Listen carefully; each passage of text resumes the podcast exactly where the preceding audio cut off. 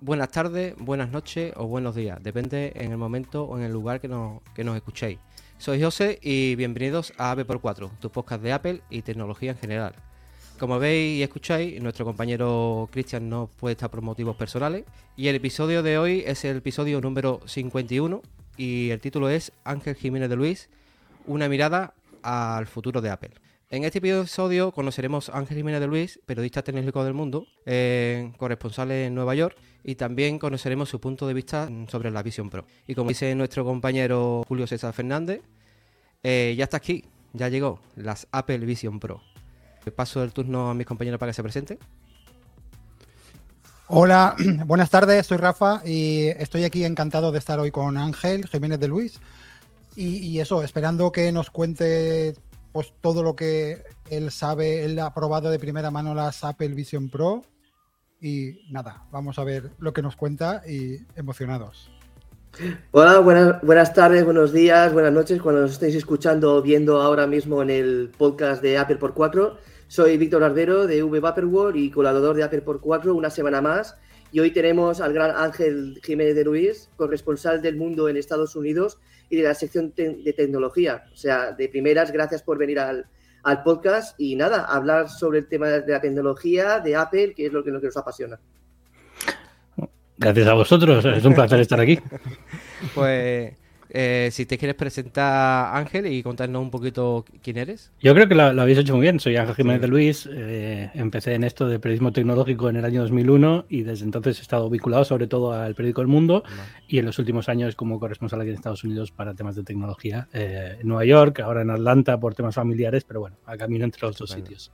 Estu estupendo, Ángel. Mira, pues si quieres empezamos con, la, con, las preguntas.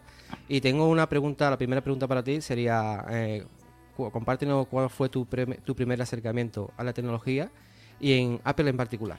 Uf, tecnología, imagino que el Spectrum, cuando tenía cinco años o cuatro años. ¿no? Eh, tengo la suerte de mi hermano es desarrollador, eh, tengo un hermano mayor y, y, siempre le gustó mucho la tecnología y yo como hermano pequeño pues hacía lo que hacía él, ¿no? Entonces siempre me gustó también mucho la tecnología. Um, y, y, poco a poco pues eh, me fui metiendo en temas de programación y demás. Yo estudié un poco de teleco antes de hacerme periodista, no acabé la carrera, pero bueno, me pasé a periodismo como todo el mundo que estudia periodismo ha empezado otra cosa y luego acabó en periodismo, ¿no? Y y la verdad es que la parte de programación y eso me gustaba mucho, pero el resto de las asignaturas, ¿no? Por eso acabé, acabé moviéndome de carrera. Pero programación sí he hecho bastante, desarrollo web y demás. Y en, uh, cuando acabé periodismo, eh, me tocaba decidir qué iba a hacer con mi carrera de periodismo. Y dije, bueno, pues a mí lo que me gusta es la tecnología, voy a escribir de tecnología, ¿no? Y eso es un poco como, como acabé. Y Apple, pues unos años un poco después, porque mm, aunque tenía cierta experiencia con Apple y empecé a probar productos de Apple poco a poco de llegar ya al periódico El Mundo, ¿no? Fue coincidió con el lanzamiento del iPod y otras cosas. Eh, pues eh, realmente como usuario de Apple yo llegué en 2005, 2006 o por ahí más o menos, cuando me compré mi primer iPod mini, que fue el primer producto de Apple propio mío que tuve. Como, como muchos muchos usuarios de Apple, ¿no? Su primer producto fue el iPod, ¿no? Eh, sí. A Víctor también le pasó lo mismo, ¿no? Tu primer producto... ¿Tienes eh, iniciar el micro, Víctor? Como, de, como Víctor dice muchas veces, su primer producto de Apple fue también el iPod, ¿no, Víctor? Sí, un iPod Touch de, de, cuarta generación que me lo trajo mi padre de Estados Unidos de la Apple Store de la, quinta, de la Quinta Avenida. Bueno, muy bien, muy bien. Y sí, sí. La, la, siguiente bueno, pregunta... La, sí, se, se, la, se, la, quiero hacer yo a Ángel en concreto y es ¿qué te, impulsó, ¿qué te impulsó a convertirte en un periodista especializado en tecnología, ¿no? Y colaborar con publicaciones tanto como en El Mundo, en Muy Interesante y en la CNN. Pues es básicamente eso. Me gustaba la tecnología, eh, venía de trabajar en tecnología, venía de trabajar, mmm, trabajar entre comillas, porque tenía 16 años, pero hacía cosas de programación, diseño web y demás. Es un tema que me apasionaba, me gustaba mucho. Cuando empecé a estudiar la carrera de telecomunicación, la parte de programación, aunque realmente lo que sé programar es HTML 3.0 y Pascal, o sea, nada, nada de tecnologías modernas. Tendría que ponerme poner al día de muchas cosas, ¿no? Pero, pero venía de, esa, de eso que me gustaba bastante y fue, fue un poco una, una cuestión de de suerte, porque yo realmente cuando estudiaba la carrera de periodismo, mi idea es que yo quería acabar en, academia o investigación o mm, en, temas de desarrollo de nuevos medios, nuevos formatos eh, periodísticos y demás. Pero en el penúltimo año de carrera, mm, un profesor me dijo, oye, apúntate a las prácticas del mundo, que están buscando becarios de para verano. Y me apunté un poco, pues, por, no hacerle el feo al profesor, ¿no? Que fue el que me impulsó y que me quería que, me metiese, ¿no? Y acabé consiguiendo la plaza de, becario para el verano. Y, y, claro, cuando me tocó elegir, pues dije, yo lo que quiero es escribir de todas las secciones del periódico, la que más me llama la atención es Adriana, en este momento, que era el nombre del suplemento de tecnología, pues porque es de tecnología. Y yo creo que fue el único becario que pidió entrar en tecnología. y por eso me pillaron. Pero, pero ahora es que fue una, Sí, sí, pero fue una experiencia porque todo el mundo quiere deportes, política internacional, ¿no? Es un poco lo, que todo el mundo quiere, pero a mí me apasionaba la tecnología y bueno, pues puede ser divertido. Y la verdad es que me trataron muy, muy bien. Tuve muchísima suerte con Javier López Tazón, que era el editor jefe de, la sección de tecnología. Eh, en julio estuve con ellos en, el suplemento. En agosto no se publicaba el suplemento de tecnología, entonces me dijeron, bueno, pásate a la parte web del periódico. Pero le dije, ¿y, si en vez de hacer la beca julio-agosto, la hago julio y septiembre cuando volváis y me quedo con vosotros? Me dijeron que sí. Y ya cuando acabó mi beca me dijeron, oye, quédate como colaborador. Y ya te digo, esto fue septiembre de 2001, o sea que hasta ahora. Y, entonces así es, así ha sido un poco como, como acabé, porque me gustaba la tecnología y porque tenía cierta experiencia con tecnología, entonces me gustaba escribir de cosas de, de Internet y demás. Y, Ángel, en, tu, en toda tu experiencia, ¿hay alguna figura o algún evento que haya sido particularmente influyente para ti en tu carrera? Pues, evidentemente la presentación del iPhone, que fue el, fue el, único medio español que estuvo en, en, San Francisco en la presentación del iPhone en 2007 y para mí es, eh, si tengo que elegir uno, evidentemente es ese, porque es un momento histórico, ¿no? Eh, yo creo que incluso trascendiendo la tecnología, todo el mundo conoce el iPhone y la presentación del iPhone es muy famosa, incluso aunque no te gusta la tecnología, estabas un poco atento a eso, ¿no? Eh, entonces, para mí fue una oportunidad increíble que no hubiera podido estar de ninguna otra forma, ¿no? para mí es sin duda alguna la presentación del iPhone en 2007, aunque luego he estado en la del iPad, he estado en muchísimas otras presentaciones que son importantes también, pero sin duda alguna esa fue como como increíble. Hombre, a ver, o sea, Steve Jobs, ver a Steve Jobs en, escenario siempre. Yo empecé, a ir a, presentaciones de Apple un poco antes, ¿no? Porque ya se hacían desde un poquito antes, ya había Steve Jobs en escenario antes y demás. Pero, pero esa concretamente fue fue perfecta. O sea, es decir, con el tiempo hemos sabido todos los follones que hubo detrás, ¿no? Y lo difícil que fue sacarla adelante y, y, que fue todo un poco cogido con hilos, ¿no? Pero, pero en aquel momento fue, fue estar ahí sentado fue una maravilla. Era también una época muy buena porque no había esta presión todavía por escribir sobre la marcha y publicar inmediatamente y el tráfico y el SEO y no sé qué. Ya empezaba, en 2007 ya existía, pero no era tan, tan como ahora, ¿no? Se, disfrutaba, más porque podías estar. Uh, unos años antes se disfrutaba todavía más, porque yo me sentaba, escuchaba la presentación, estaba atento y a la mañana siguiente o al día siguiente escribía sobre esto para publicar el jueves, que salía el suplemento de tecnología, ¿no? Mm. Pero ya en esta época estábamos ya publicando en web y era un poquito más difícil, había que estar sobre la marcha. Pero bueno, ya todavía disfrutabas bastante más, no, había, no estaba todo. Eh, 2007 Twitter acababa de empezar, pero no estaba todavía esta versión de tener que estar en redes sociales contándolo en directo, ¿no? Mm. que también te quita mm. mucha atención. Entonces eh, se de otra forma y era muy, muy agradable. ¿Tuviste la oportunidad? Había muchos, muchos... No, dime, José. No, le, le, preguntaba, le quería preguntar a Ángel si tuviste la oportunidad de conocer a Steve Jobs. Sí, sí, sí, sí. nunca en una entrevista uno a uno, pero sí en entrevistas de cuatro o cinco periodistas. entrevistas grupales que se hacen de vez en cuando, cuando no tiene mucho tiempo el ejecutivo de turno para dedicarla uno a uno a una entrevista, eh, pues se, cogen cuatro medios de europeos, te sientas y cada uno va lanzando una pregunta de vez en cuando, ¿no? Y, en ese tipo de, eventos a otros ejecutivos de Apple sí he podido entrevistarlos uno a uno, pero Steve Jobs pudo hacerlo así. La verdad es que, hombre, era imponía mucho, ¿no? Porque también tenía una, personalidad muy marcada, muy, muy dura, y, si no le caía bien la pregunta, pasaba de ti. no, hubo preguntas muy buenas en esa entrevista. Por ejemplo, un periodista, creo que era sueco o francés, le preguntó si. Em, qué producto no de Apple le había entusiasmado últimamente, ¿no? Yo creo que eso fue una pregunta muy interesante porque era eh, esto fue la presentación del iPod Touch de cuarta generación, el, finito, ¿no? El que te trajeron a ti, Víctor. Sí. Pues, eh, pues eh, en esa presentación, que era durante la Macworld Expo de, de, de París, que todavía se celebra la Macworld Expo en París, eh, pues durante esa. tal. Y la verdad es que fue una, una, una, entrevista bastante, bastante interesante y bastante buena, y fue el momento en el que más cerca estuve de, Steve Jobs. ¿Y qué contestó Bueno, Steve- físicamente estuve más cerca en otras presentaciones, en la del iPad, que fue una de las últimas, por ejemplo, estuve muy, muy Mm. cerca, pero no hablando con él.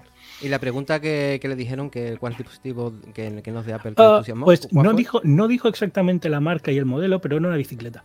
Una Ah, bicicleta. mm, Supongo que una bicicleta muy cara y muy buena de la época, no sé. ¿Qué le ibas a preguntar tú, Rafa? No, que digo que en esa época no habría tampoco muchos, muchos medios españoles que estuvieran allí en el año 2007, ¿no? ¿Cuántos españoles había, por ejemplo, en la- en la presentación del iPhone? Yo. Mm. Aparte, Eh, aparte eh, de ti, ah, Eh, bueno, no, no sé si había algún otro español, porque no medio, eh, algún otro español, porque era la Macworld, ¿vale? Era La, la exposición, la Macworld era una exposición que se hacía todos los años en enero en, en San Francisco. Entonces había desarrolladores, había clientes, había cosas así. Eh, Sí, pero medios, medios- solamente, solamente estaba yo, a lo mejor al, al corresponsal de F, puede ser, no sé, no creo.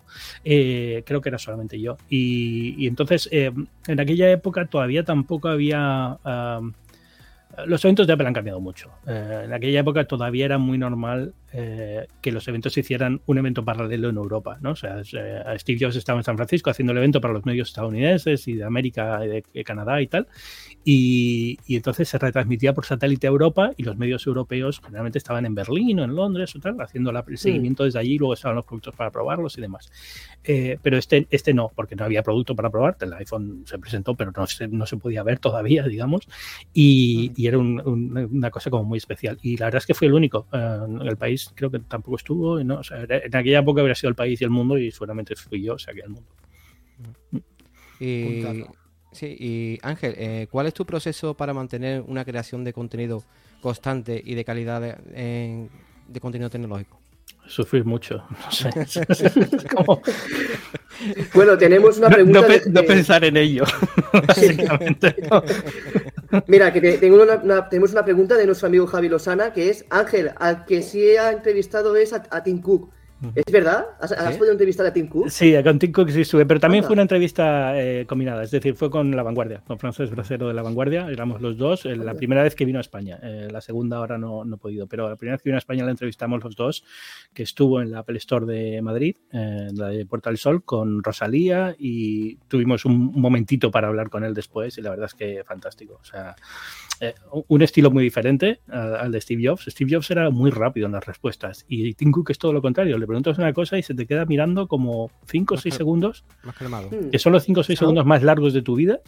Y Se lo piensa. se lo piensa, pero, pero luego responde muy bien. Es decir, es, es un ejercicio que yo he intentado aprender de, de Tim Cook eh, los últimos años. Es, eh, cuando te preguntan algo, piensa las cosas un poco antes de responderlas, porque es muy fácil empezar a hablar y, y acabar en estos, eh, como estoy haciendo ahora, ¿no?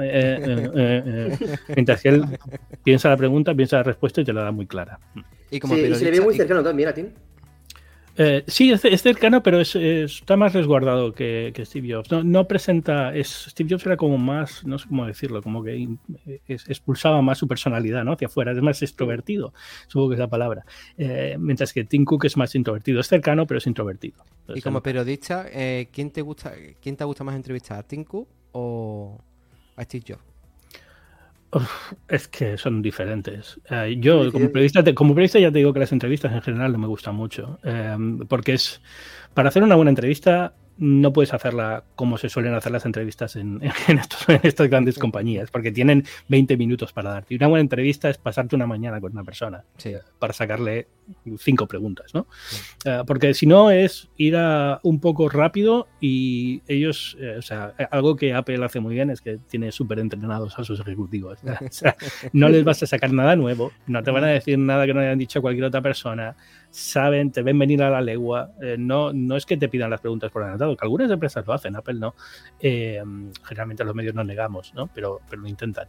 Eh, pero, pero saben por dónde vas a salir y están súper preparados y es muy difícil pillarles en un momento en el que no que te van a decir algo que digas wow, ¿no? Entonces eso, cuando ves una buena entrevista a Tim Cook, como las que hace Time o las que hacen estos Mm. medios estadounidenses gigantes, ¿no? Wall Street Journal y tal, es, es porque tienen un periodista que ha estado, ya te digo, una mañana entera o dos o tres días con, con Tim Cook, eh, hablando con él, eh, siguiéndole, hasta que consiga hacer un perfil y una entrevista que, que realmente es importante.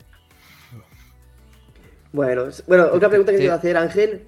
Sí, es que eres la voz de Clase de Binarios, ¿no? O sea, que es tu podcast, que es Binarios, y se ha convertido en un referente para los amantes de la tecnología y de los productos de Apple, ¿no? O sea, ¿podrías contarnos qué te motivó a iniciar este proyecto y hacer tu primer podcast? Uf, yo no sé si lo calificaría como referente, la verdad es que el referente menos...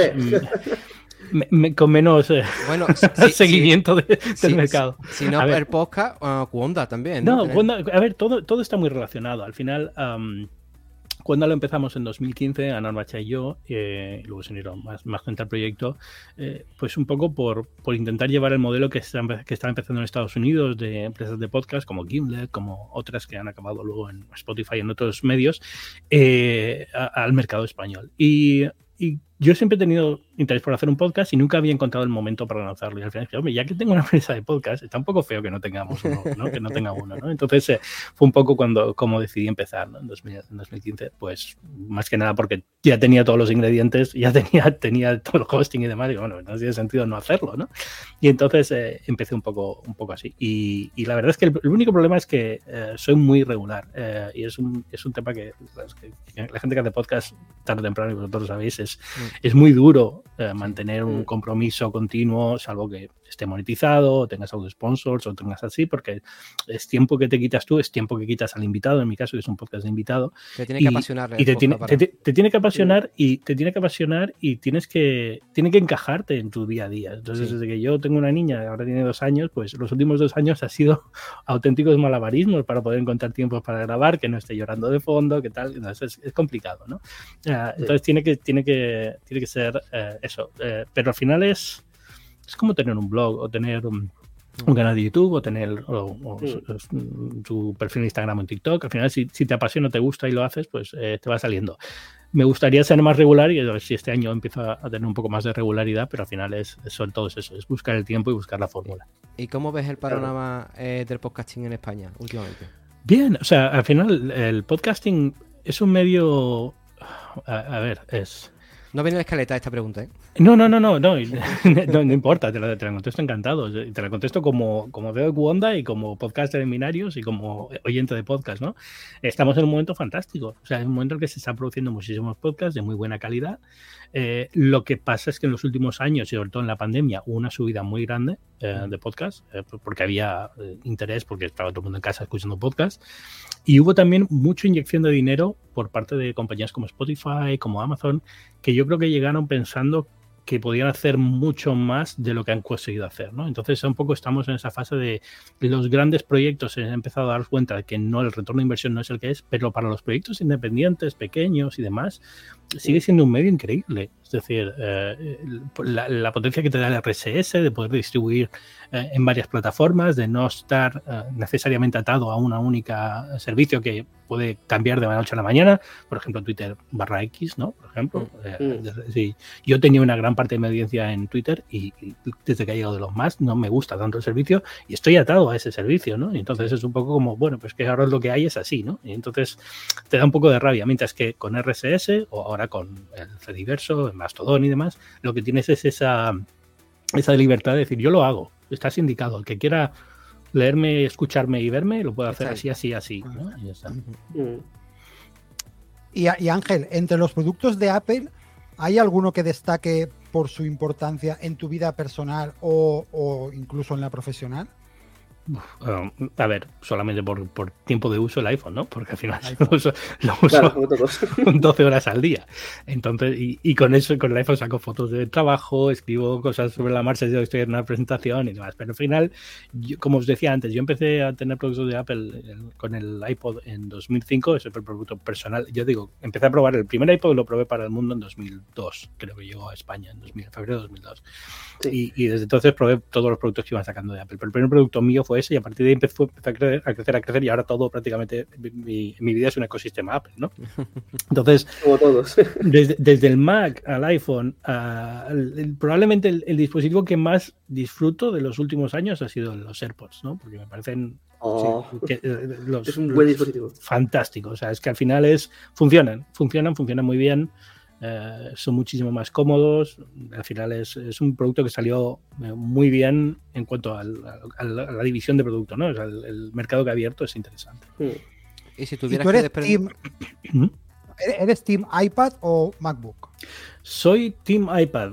pero últimamente estoy usando mucho el MacBook. Eh, pero siempre he sido muy team iPad. Y cuando viajo, generalmente viajo con iPad Pro. Eh, y es mi ordenador de trabajo, por así decirlo. Yo te he visto un poco por ahí de, iPad Pro en 2018. Lo tengo pendiente todavía de escucharlo. No, sí, es eh, de verdad, o sea, cualquier periodista que haya viajado conmigo lo sabe, que yo voy a los viajes generalmente con un iPad Pro. Y, con el iPad Pro lo puedo hacer casi todo. Eh, hay cosas que todavía no, y también es verdad que mi flujo de trabajo es muy específico porque soy periodista, solo tengo que escribir, por así decirlo. Tampoco es que sea una cosa que requiera un, un superordenador. Pero bueno, ah, también hago cosas de vídeo de vez en cuando y hago cositas así sueltas y con el iPad voy muy, muy bien, me encanta y lo disfruto muchísimo. Ahora bien, reconozco que con el salto AM los MacBooks han quedado muy bien, con el salto de procesadores M y me encantan. ahora estoy eh, entusiasmado con los últimos MacBook Pro que sacaron con M3. Es, es alucinante lo bien que ha quedado ese producto. Es increíble. Y si tuviera que desprenderte de, un producto de, Apple, ¿con cuál te, desprendería? ¿Con Yo probablemente los HomePod.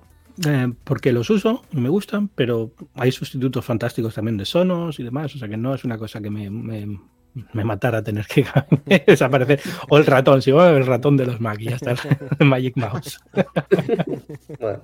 Eso, es otra, otro cuento aparte, ¿no? Porque tanto el, ratón es, un, es uno de los gadgets de Apple que yo creo que deberían haber actualizado hace ya mucho tiempo, eh, con mm. esa carga mm. como una, por abajo como una cucaracha, pero bueno. Y si quieres, mira, pasamos a otro punto, bueno, a otra pregunta que te voy a decir. Fuera del mundo tecnológico, eh, ¿hay alguna afición o intereses que quieras compartir con nosotros? Mm, la fotografía generalmente es lo que me, gusta más, así de, hobby personal. Eh, ahora que estoy en Estados Unidos, la verdad es que estoy, estoy prácticamente, aquí tengo una niña, estoy prácticamente 100% dedicado, no me queda tiempo libre para hacer nada, ¿no? Pero fundamentalmente tuve que hacer un hobby, sin duda alguna, sería la, fotografía. La fotografía. Mm. Bueno, y, la, y bueno, la, última pregunta de, esta sección es que ¿hay alguna serie o película que haya tenido un impacto en, tu infancia? Uf, en mi infancia. Sí. es que al final todas. ¿qué, serie que viste de pequeño no te marcó, te ha, impactado te ha, te ha movido? a ver, yo, creo. Sí, yo, yo, tengo una, ¿eh? A mí fue Dragon Ball. Fue... Dragon Ball. Para mí, sois un poco más jóvenes que yo. Bueno, no sois, a lo mejor no sois más jóvenes que yo, pero yo vivía en Canarias y en Canarias no teníamos Dragon Ball porque no teníamos televisión autonómica y esto vino mucho por la televisión autonómica en España, ¿no? Entonces yo tenía los cómics de Dragon Ball, yo me compraba los mangas, pero, pero no teníamos la serie en televisión. Y, entonces nunca, de hecho nunca la vi. nunca he visto Dragon Ball en, animación, la he visto en, solamente por, los cómics. Eh, pero es que estoy dándole vueltas y es que cualquier serie de pequeño te diría que me ha marcado, ¿no? Al final es que estoy viéndome ahora Dragones y mazmorras, pero porque... También, también muy, también porque, ¿eh? porque se me ha venido a la cabeza ahora, porque, por estar jugando a Baldur's Gate hace poco pero en general no, no, sabría decir una concreta idea. Bueno, es que esta fue la que me marcó y la que, y la que me, llamó más, ¿no? Y, Ángel, tu, tu experiencia, ¿cuál fue, ¿cuál fue tu experiencia al recibir la primera invitación a, tu Apple Event? Ah, es que eran, era una compañía muy diferente. Yo pienso que yo empecé a cubrir Apple en 2001, lo que era Apple en 2001 lo que es Apple ahora, ¿no? Entonces es, es, una gran compañía que yo he ido evolucionando como periodista al mismo tiempo que Apple ha ido evolucionando como compañía. Entonces, yo creo que el primer Apple Event fue, me costaría no recordar... no, no, no, ni mucho menos. tan espectacular. No, no, no, qué va, qué va, qué va. O sea, justo acababa de. Una compañía normal. No es que acabara de volver Steve Jobs. Steve Jobs acaba de volver al puesto de CEO. Y, y entonces eh, todavía estaban intentando remontar de la época mala de, de Apple, ¿no? Y, era una compañía mucho más pequeña. Y, yo recuerdo que el, primer evento yo creo que fue una de estas retransmisiones que comentaba, ¿no? O un evento que se hacía en Estados Unidos y lo que se hacía era una retransmisión por satélite para seguirlo en Europa, los medios. Y, fuimos a, creo que era en Berlín la retransmisión, si no me acuerdo mal, el primer, el primer evento de Apple que cubrí, para la presentación de algunos nuevos MacBook G5 o alguna cosa de estas, ¿no? Los Titanium o una cosa de estas. Y lo que me sorprendió sobre todo es que yo en aquella época todavía tenía un PC y, el evento también vi muchísimos ordenadores de Apple y me sorprendió porque no estaba tan acostumbrado a ir a una sala de, prensa y ver que los periodistas tenían productos de Apple. Generalmente todos teníamos un portátil Windows o lo que sea, ¿no? Y eso fue un poco lo, que me sorprendió, pero fue yo creo que Berlín en 2000, si tuve que poner una fecha diría que 2005 o así probablemente, fue el primer evento de Apple que cubrí. Recibiste un email. Si, si voy a la hemeroteca lo veré, porque está- escribiría sobre ello. Y en esos, en esos eventos, Ángel, como tú dices, cua- cuando, cuando se retransmitían a, a Europa, o sea, vosotros veíais la retransmisión vía satélite y luego cuando acababa la retransmisión es cuando os dejaban los productos para tocarlos, ¿no? Eso es, se pasaba una sala en la que tenían los productos y podías estar viéndolos en directo y demás. A ver, recuerda que en aquella época tampoco era tan común tener eh, streams de vídeo en, en la web en buena resolución, con lo cual a lo mejor Mm. no, no- había como ahora que puedes ver la- puedes seguir el evento tú por la web, no estaba YouTube no estaba o estaba empezando, o sea que tampoco había opciones. Y, y entonces lo que hacía era en eso, era una retransmisión por satélite pura y dura, em, de, de- de estas de como se hacía por televisión en aquella época, en una pantalla gigante en, en Berlín y estábamos los periodistas ahí, luego podías hablar con eh, ejecutivos e ingenieros de la empresa y ver los productos y o sea, así es como te enterabas de, de las cosas. Pero, Pero era directo.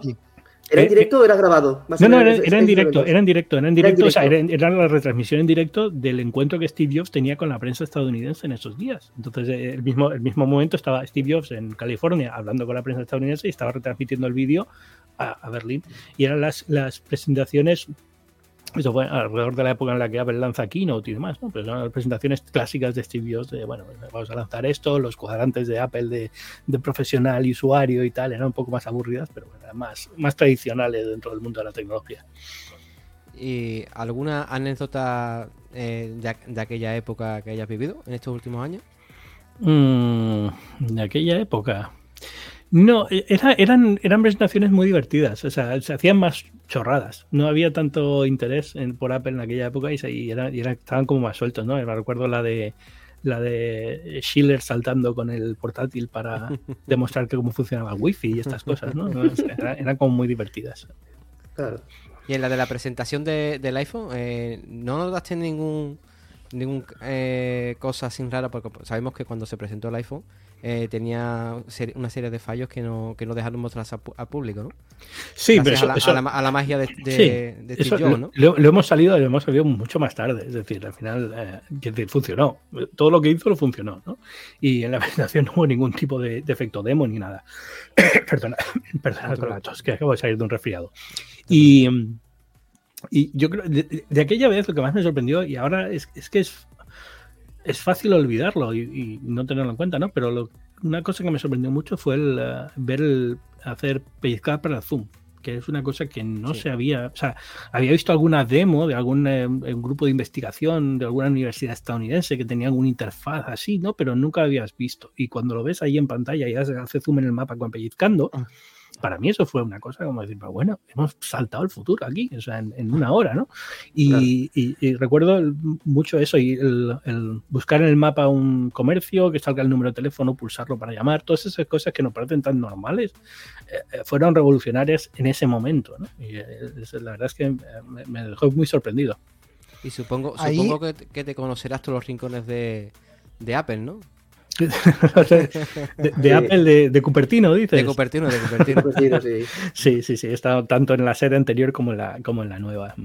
te conoces Loop Infinito, te, cono- te lo conoces Sí, todo, ¿no? bueno, de- Pues- eh, eh, eh, los periodistas tenemos un acceso bastante limitado. Es decir, ah, si tienes un amigo que trabaja en Apple, lo puedes conocer mejor de lo que lo conocemos los periodistas, porque al final, ah, cuando vamos, suelen ser a sitios muy concretos. Loop Infinito, por ejemplo, tenían, ah, tienen un, un edificio dentro de ahí donde tenían el, el auditorio que es donde íbamos a las Mm. presentaciones, cuando hacían presentaciones en, en Loop Infinito, y en Apple Park tiene el auditorio Steve Jobs, entonces generalmente la prensa no entra en el, en el loop grande, en el círculo grande del Apple Park, por ejemplo, y nosotros hemos ido dos o tres veces muy contadas, ¿no? Generalmente la prensa se queda en el Steve Jobs Theater y de ahí te vuelves al hotel o lo que sea, entonces no, no es tan fácil, pero bueno, sí, eh, con el tiempo he tenido oportunidad de ir viéndolo poco a poco, ¿no? Y por ejemplo, Apple Park, ya he visto todas las, casi todas las partes del Apple Park, quitando la- las zonas que no son de acceso público, como el- los laboratorios de I+D, ¿no? Pero, pero por ejemplo, la, en la zona central, en la zona, en el círculo principal, sí hay algunas reuniones, eh, en la WDC se hace ahí en la cafetería. eh, al gimnasio hemos ido también, eh, el gimnasio que tienen ahí en- montado en, Apple Park, es una barbaridad, es fantástico. Y eh, porque hay sesiones de Apple Fitness ahí, de Apple, uh, de Apple Watch que hemos hecho ahí. Eh, por ejemplo, cuando montaron el, el, las demos de Apple Vision fue también en esa zona. Uh, y por supuesto el Stitch Theater, que también me lo conozco muy bien a estas alturas. Y el y Visitor Center, porque bueno, eso es abierto al público. Y la zona de podcast también, ¿no? Eh, ha hecho... La zona del podcast, que es, un, ¿Sí? es un, sí, una de las salas que tienen ahí en, la, en, el, en el círculo central, que es, que está, es, es, una maravilla. Es podcast y vídeo, es una maravilla sí, el estudio sí. que tienen montado. Vale, y hablando sobre el tema de las Apple Vision Pro, o sea que sabemos que recientemente se abrieron las reservas para las, el propio producto de las Apple Vision Pro en Estados Unidos, ¿no? Y su sí. lanzamiento está programado para el próximo día 2 de febrero. Dado que tuviste la oportunidad de experimentar con el, las Apple Vision Pro en, en, junio, durante la WWDC 2023, queremos saber más o menos tus impresiones y cómo ves el producto también para cuando llegue aquí a España. ¿Qué visión tienes sobre el tema de las Apple Pro y tu experiencia con ellas. La experiencia fue increíble. Eh, ya casi voy por lo que escribí en su momento, porque ya no me acuerdo yo personalmente. hace casi un año, un medio año, ¿no? Más de medio año. Y, y entonces ahora vuelvo y tengo que releer mi texto para, para, intentar recuperar esa sensación, porque fue una sensación que recuerdo que me dejó boquiabierto, literalmente, es decir, salir del, del esto y tener que esperar para recuperar un poco el. porque pudiéramos hablar con gente de, de Apple después de, de probarlas, ¿no? De, con, con, responsables del proyecto. Sí y, y, no, no saber qué contar, no saber qué decir, porque estaba como muy sorprendido. Yo he probado desde el Oculus mmm, Dev Kit de 2000, no sé, en 2010 o así, casi todos los cascos de realidad virtual que, que han salido eh, de consumo. Y, y la Apple Vision era otro, otro nivel, era, es otro juego. Primero por la resolución, que es que parece que no, pero ayuda mucho a que sea una experiencia muy diferente, y luego por lo bien pulido que está la interfaz de uso. Sí. Eh, es, eh, no sé cuándo llegará a España. Es, es, un producto muy difícil de contar y, y, y, de, y, de, y, de, transmitir lo que se siente cuando las tienes puestas, porque es una cosa muy personal y hasta que y no hay una experiencia previa para mucha gente. Yo te puedo decir que si has probado una cafetera virtual, imagínate sí. que es como la idea que tenías de lo que iba a ser antes de ponerte sí. darte cuenta que no era lo que pensabas que iba a ser, ¿no? Pues esa idea original que tenías es mucho más parecida a lo que vas a tener con los Apple Vision Pro, sobre todo por esa sensación de decir, sí, esto me da una resolución que me hace creer que estoy viendo un objeto flotando en el aire, o me hace creer que estoy viendo una... O puedo leer el texto que tengo delante. Ángel, ¿tú creerás que la Vision Pro eh, podrá hacer el mismo efecto que hizo el primer iPhone? ¿Cambiará, ¿Cambiará, la industria de la tecnología? Yo, yo sí. creo que es, es, un, es un tema muy largo plazo. Es decir, el iPhone. El iPhone tuvo que vender. Porque que... Nos, lo venden, nos lo venden como el, el ordenador. Eh, todo especial, ¿no? A ver, o sea, yo creo que sí, conforme el, el, el, producto evolucione y vayas a gafas que sean realmente mucho más ligeras, transparentes, normales, digamos, de, de, de visión y tal, que es algo que hasta 5 o 10 años de aquí, ¿no? Pero cuando llegues a ese punto, sí, va a cambiar muchas cosas. Hasta entonces va a ser más una curiosidad, pero eh, recuerda que el iPhone también costó mucho, es decir, yo salí del claro. del iPhone muy sorprendido y puedes ir a los posts que escribí en el momento en el blog que tenía en aquella época, en el Gadget Blog del mundo, y, y, y notas cómo es muy defensivo porque porque la experiencia de la gente con el móvil, el móvil inteligente que había por entonces, Blackberries, los Nokia y demás, sí. era, era muy diferente a la del iPhone. Entonces, cuando tú venías y les contabas, eh, esto es el futuro, esto es increíble. Todo el mundo decía, esto es un smartphone bastante malo para lo que tenemos hoy en día con los Nokia, ¿no? De sí. La calidad de la cámara, el, el, procesador, no sé qué. No, no, no, esto no tiene nada que ver.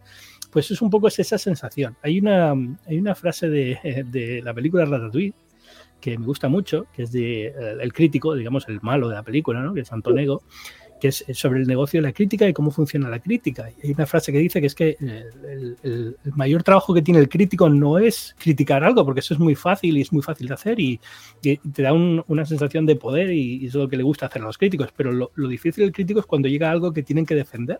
Que, les gusta y tienen que defender, porque lo nuevo necesita amigos en, en la película, ¿no?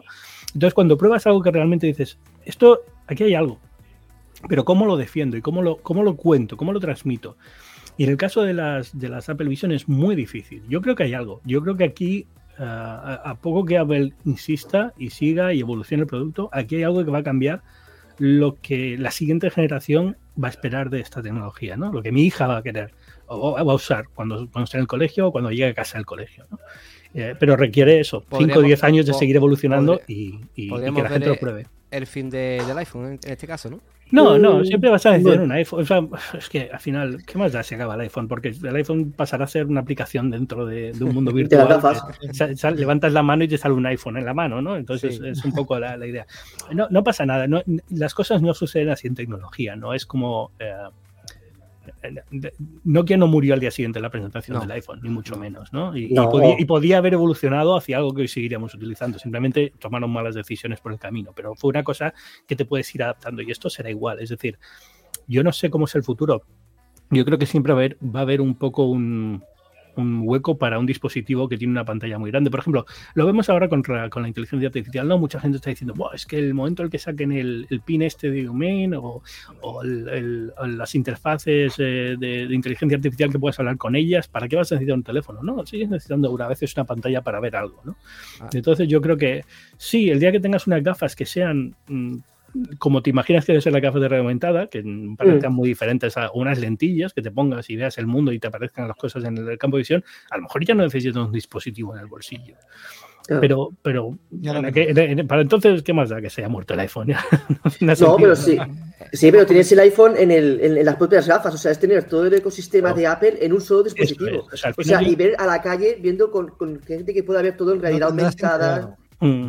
Claro, o sea, a llegar a ese, ese futuro va a costar un par de años, pero yo creo que Apple tiene pensado en 10, 11 años que podamos ver eso en las calles tranquilamente. Y yo creo que hay una, cosa que se. Apple es una de las pocas compañías que, o por lo menos en el pasado, a lo mejor ha cambiado ahora, ¿no? Pero en el pasado no ha tenido miedo en, comerse a sí misma, en fagocitarse, porque lanzaba algo nuevo. Imagínate que hubieran dicho, bueno, no, no es 100%, es decir, luego hay, evidentemente hay luchas internas y demás, pero por ejemplo el iPad, ¿para qué vamos a lanzar el iPad? Tenemos, tenemos el Mac, ¿no? Pues no, pues se lanzaron el iPad y están ahí evolucionando y coevolucionando y, sí, hay lucha interna y nunca se sabe qué, equipo va a ganar o qué va a querer el usuario, pero están ahí, ¿no?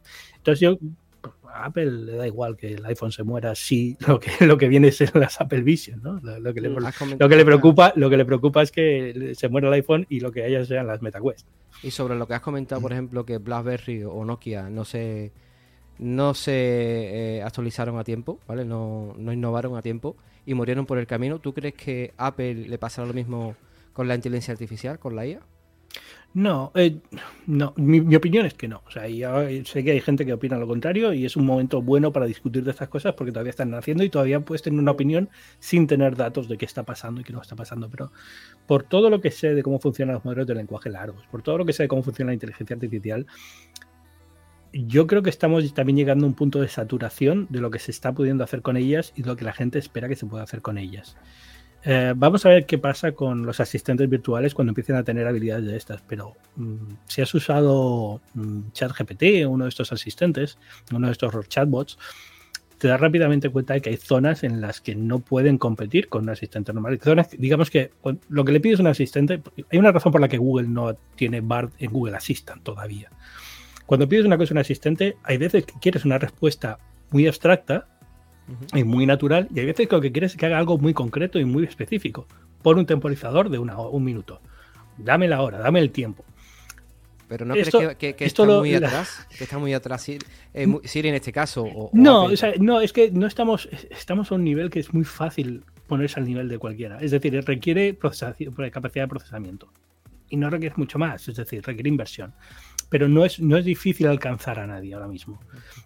y, lo, y, lo, ves muy rápido. Es decir, OpenAI tiene muy buena fama, pero te vas a Perplexity, te vas a otros sitios y tienen también modelos muy buenos y, están al, nivel. Google está haciendo cosas muy buenas, tiene la fama de que va por detrás, pero está haciendo cosas muy buenas, sinceramente. Hombre, se y, al final, para las próximas versiones de iOS 18 y iPod 18 eh, mejorarán el sistema de la IA, ¿no? Cuando lo saquen lo veremos, es decir, al final eh, vamos a ver, Siri tiene que evolucionar, está evolucionando y va a tener que evolucionar más todavía, ¿no? Y cuando, cuando saquen y mezclen este tipo de cosas, veremos cómo las mezclan y si funciona o no funciona. Pero yo creo que se está... Mm, eh, eh, hemos entrado en ese triunfalismo del principio, cuando se hace una cosa nueva que es como, wow, esto va a cambiar todo y va a estar en todos sitios y a partir de ahora... No, y está en todo sitio, y está en todo sitio, porque pero, pero al final o aplicaciones terceros están implementando la IA. Claro, pero fíjate, por ejemplo, Windows, tú tienes un buen, buen ejemplo ahí con Microsoft. Eh, Microsoft a tope con esto, Copilot en todos sitios, de maravilla. Y al final Bing cuando salió la. Cuando pusieron Copilot en Bing, en el resultado de la búsqueda, todos dijimos, esto es una maravilla. buscar así es como hay que buscar. La, la, cuota de mercado de Bing ha subido exactamente 0,9% en el último año.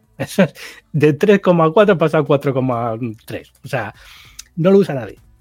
Y entonces es mm. un poco, ahí te das cuenta de, de, de que puede Puede ser simplemente que no estemos acostumbrados, puede ser que tengan que cambiar las cosas de otra forma, eh, puede ser que a lo mejor eh, necesitemos un cambio de generación para que la gente que viene, que viene los jóvenes que vienen ahora diga, sí, señor, yo uso GPT todos los días, pero no, no lo noto así, es decir, aunque cubro el sector y, sé la revolución que supone, no noto que esté cambiando al nivel que estas empresas eh, el año pasado creían que iban a cambiar las cosas. Al contrario, está llegando a un nivel de, saturación y de, después de la subida inicial está, está como nivelándose bastante en, la capacidad de uso y cantidad de uso y, y, sobre todo en calidad de respuestas y capacidad de cosas, porque sorprende mucho la primera vez que usas ChatGPT 3, pero estás usando ChatGPT 4 y las respuestas están bien, pero tampoco es una cosa, un salto brutal.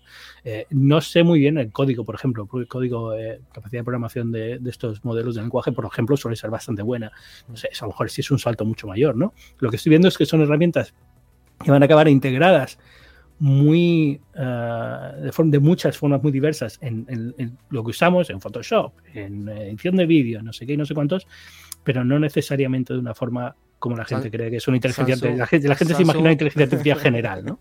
Samsung ha implementado esta, esta IA, ¿no? De fotografía, ¿no? Donde por ejemplo, por sí, ejemplo. Yo, yo, creo que veremos eso. En iOS, pues vendrá la, la siguiente versión de iOS, pues a lo mejor la, la, el, la aplicación de cámara permite hacer nuevas cosas con eliminar personas y demás, pero al final todo ese tipo de, de, de, de cosas que tienes son muy fáciles de implementar. Eso no es, no es complicado, no va muy detrás Apple. Apple tiene también sus eh, gente de inteligencia artificial publicando cosas y haciendo sí. sus investigaciones y demás.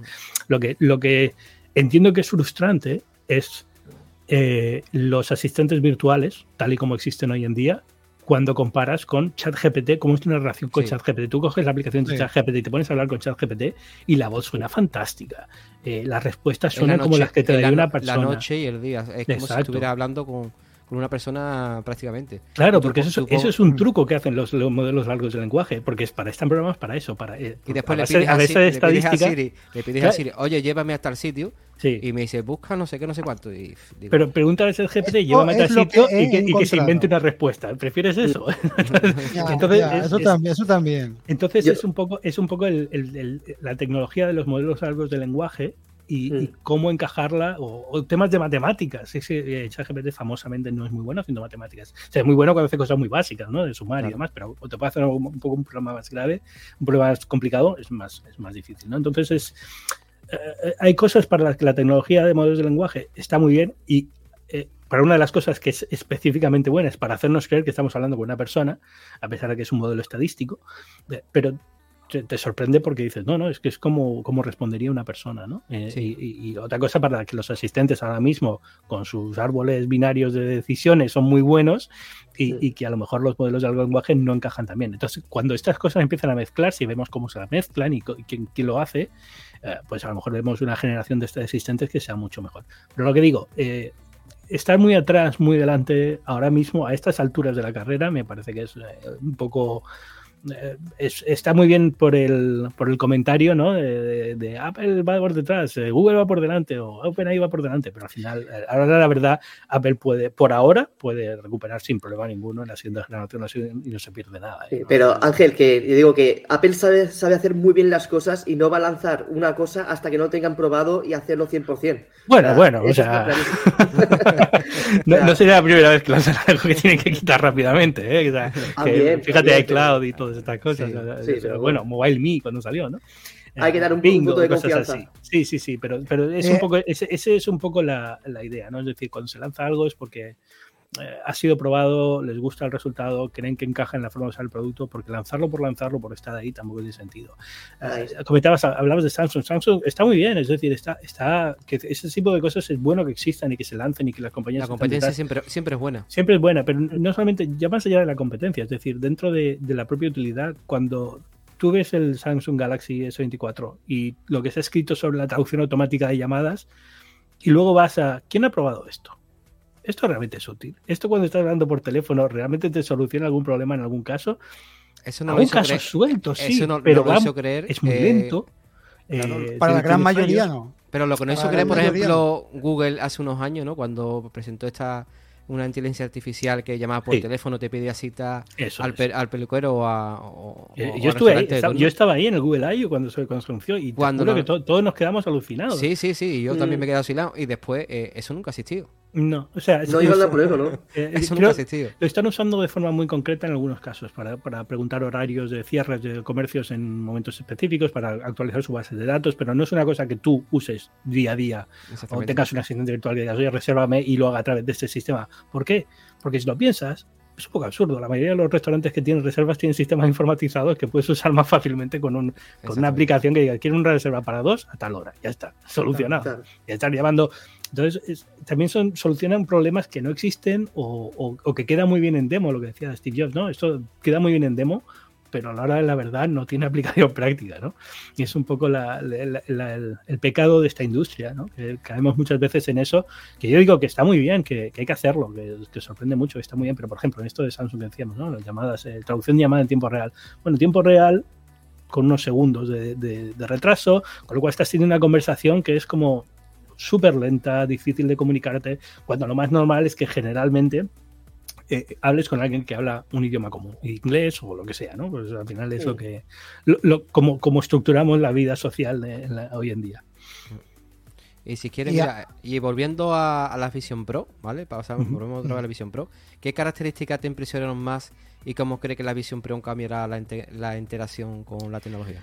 Eh, De, la demo que hicimos, que fue muy controlada, a ver, yo esto lo digo siempre, la demo que hicimos, eh, que es también muy parecida a la que están haciendo últimamente los, medios que han tenido acceso a ella, eran 25 minutos, porque a media hora, pero contando el que te pones el casco tal, te enseña cómo funciona y demás, y con, escenas muy medidas por Apple. Es decir, yo no sé cómo funciona el producto final. Cuando me llegue a casa, que me lo he comprado, te lo comento, pero hasta entonces no tengo ni idea.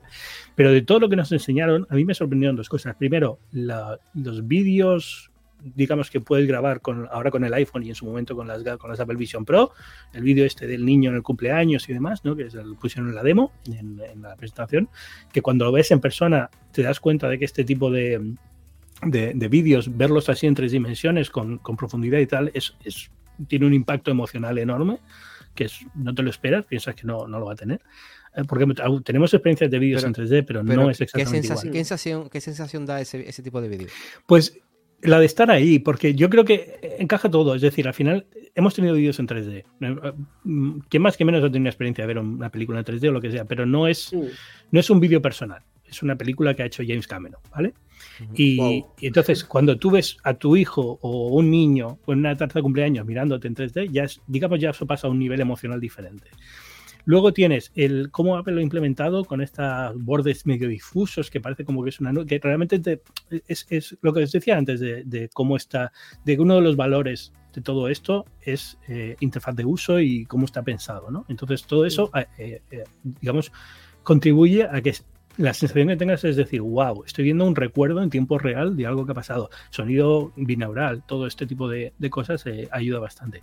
Y Como si estuviera dentro de tu cabeza, ¿no? sí, es, es, es un poco como, como lo que es- como lo que has visto en películas de gente que se imagina un recuerdo, ¿no? Entonces, como etéreo por los lados y de repente el centro está muy nítido y es un niño que puedes ver en tres Como si estuvieras dentro de un sueño. Ahí Sí, está. o, o en, o en, ah, o en, en Blade Runner, como veían las fotografías hasta que podías hacer desde, podías meterte en la fotografía, ¿no? O sea, te, Eh, te transportas allí, ¿no? A ese momento que representa, ¿no? En el momento un que poco- tú has grabado y has Sí. hecho el vídeo, te metes ahí dentro, ¿no? Y esto era un vídeo que no había grabado yo, porque era el del vídeo de la demo de un niño que no es mi niño, ¿no? Pero, pero, pero podías ver la carga emocional que tenía y es una carga Wow. emocional increíble. Cuando es una foto panorámica gigante, es una pasada ver una foto panorámica gigante. Y lo que decíamos antes, la resolución ayuda muchísimo. Es decir, tener un dispositivo que tiene una resolución tan grande ayuda mucho a que la sensación sea muy diferente a la que tienes cuando haces- intentas hacer ese mismo ejercicio con las MetaQuest, por ejemplo, ¿no? Eh, y luego, la, la- sin duda alguna, lo que más me sorprendió de toda la demo fue, eh, nos pusieron el partido de baloncesto a pie de pista, eh, grabado en 180 grados con calidad, creo que calidad 8K, no estoy seguro, eh, con profundidad. Y eso fue, o sea, para mí fue, si esto pueden hacerlo, es decir, si esto se puede hacer en tiempo real, a lo mejor va a ser muy complicado, pero para un concierto, para una cosa así, yo creo que la gente va a entender rápidamente cuál es la propuesta de valor. Y yo creo que eh, algunos eh, de los que lo hemos probado hemos llegado a la conclusión de que al principio lo que va a traer a la gente aquí es la experiencia de ver películas, de ver eventos desde con una perspectiva diferente, con, esa sensación de estar ahí, eso es lo que va a vender, sobre todo el producto. Tú, que lo has probado, Ángel, eh, tuvimos aquí a, Julio a Julio César, eh, nos comentó que es un producto que él lo ve orientado más que nada la productividad. Eh, ¿Tú cómo ves orientado este producto? ¿Más bien al consumo de contenido? Yo creo que sí, eh, eh, entiendo por dónde viene Julio y, es cierto que tiene, tiene su, historia de productividad y al final estás tienes un M2 ahí dentro, ¿no? Y, es, el propio Apple ha intentado hacer el caso de la productividad, pero realmente... Para eso necesitas que haya un ecosistema de aplicaciones que todavía no existe, que va a tardar en aparecer. y, luego yo creo que lo que decía antes, o sea, el, el golpe emocional llega cuando cuando, cuando ves este tipo de cosas. ¿no? Y yo creo que eso es lo que, lo que ancla el dispositivo a la gente común. Es decir, el, golpe, no eh, voy a trabajar más fácil, sino, wow, ¿qué es esto que estoy viendo que no podía ver de otra forma hasta que no he tenido estas gafas? ¿no? Entonces, el, día que, que, tengamos más contenido de ese estilo, yo creo que es donde más vas a convencer a la gente de que se compre un dispositivo así. A ver, eh, este primer dispositivo se llama Apple Vision Pro, todos sabemos lo que Pro significa para Apple, generalmente son profesionales de diseño, eh, de, programación y demás. Es un producto pensado para eh, gente que quiere desarrollar para este producto. Entonces tú te lo compras para saber cómo, cómo funciona y qué vas a poder hacer con él para crear estas aplicaciones que luego la gente que se compre, que no sea Pro, que lo diga dentro de dos años, eh, se, pueda, se puede ver y puede hacer. ¿no? Pero yo creo que el, potencial está ahí. Y ya digo, para mí lo que más me sorprendió con diferencia fueron este tipo de vídeos porque no se pueden experimentar de otra forma. Y si los puedes experimentar de otra forma con otros cascos de realidad virtual del mercado, no los experimentas con esta calidad, que es lo que, digamos, ¿Y tú cuando, te lo pusiste, ¿Tú cuando te lo pusiste notaste que el dispositivo se calentaba? ¿Notaste que, era, incómodo o cómodo? No, o sea, es que en 20 minutos es muy difícil hacerse una idea, ¿no? Yo, yo lo probé con la, con la banda que es superior, la que tiene también aquí la, cinta. Eh, es pesado, pero es pesado como es el MetaQuest. Es pesado como. Ahora que ya tenemos las especificaciones, sé que es un poco más pesado, pero la sensación es, es pesado y pesa en, en la cara, ¿no?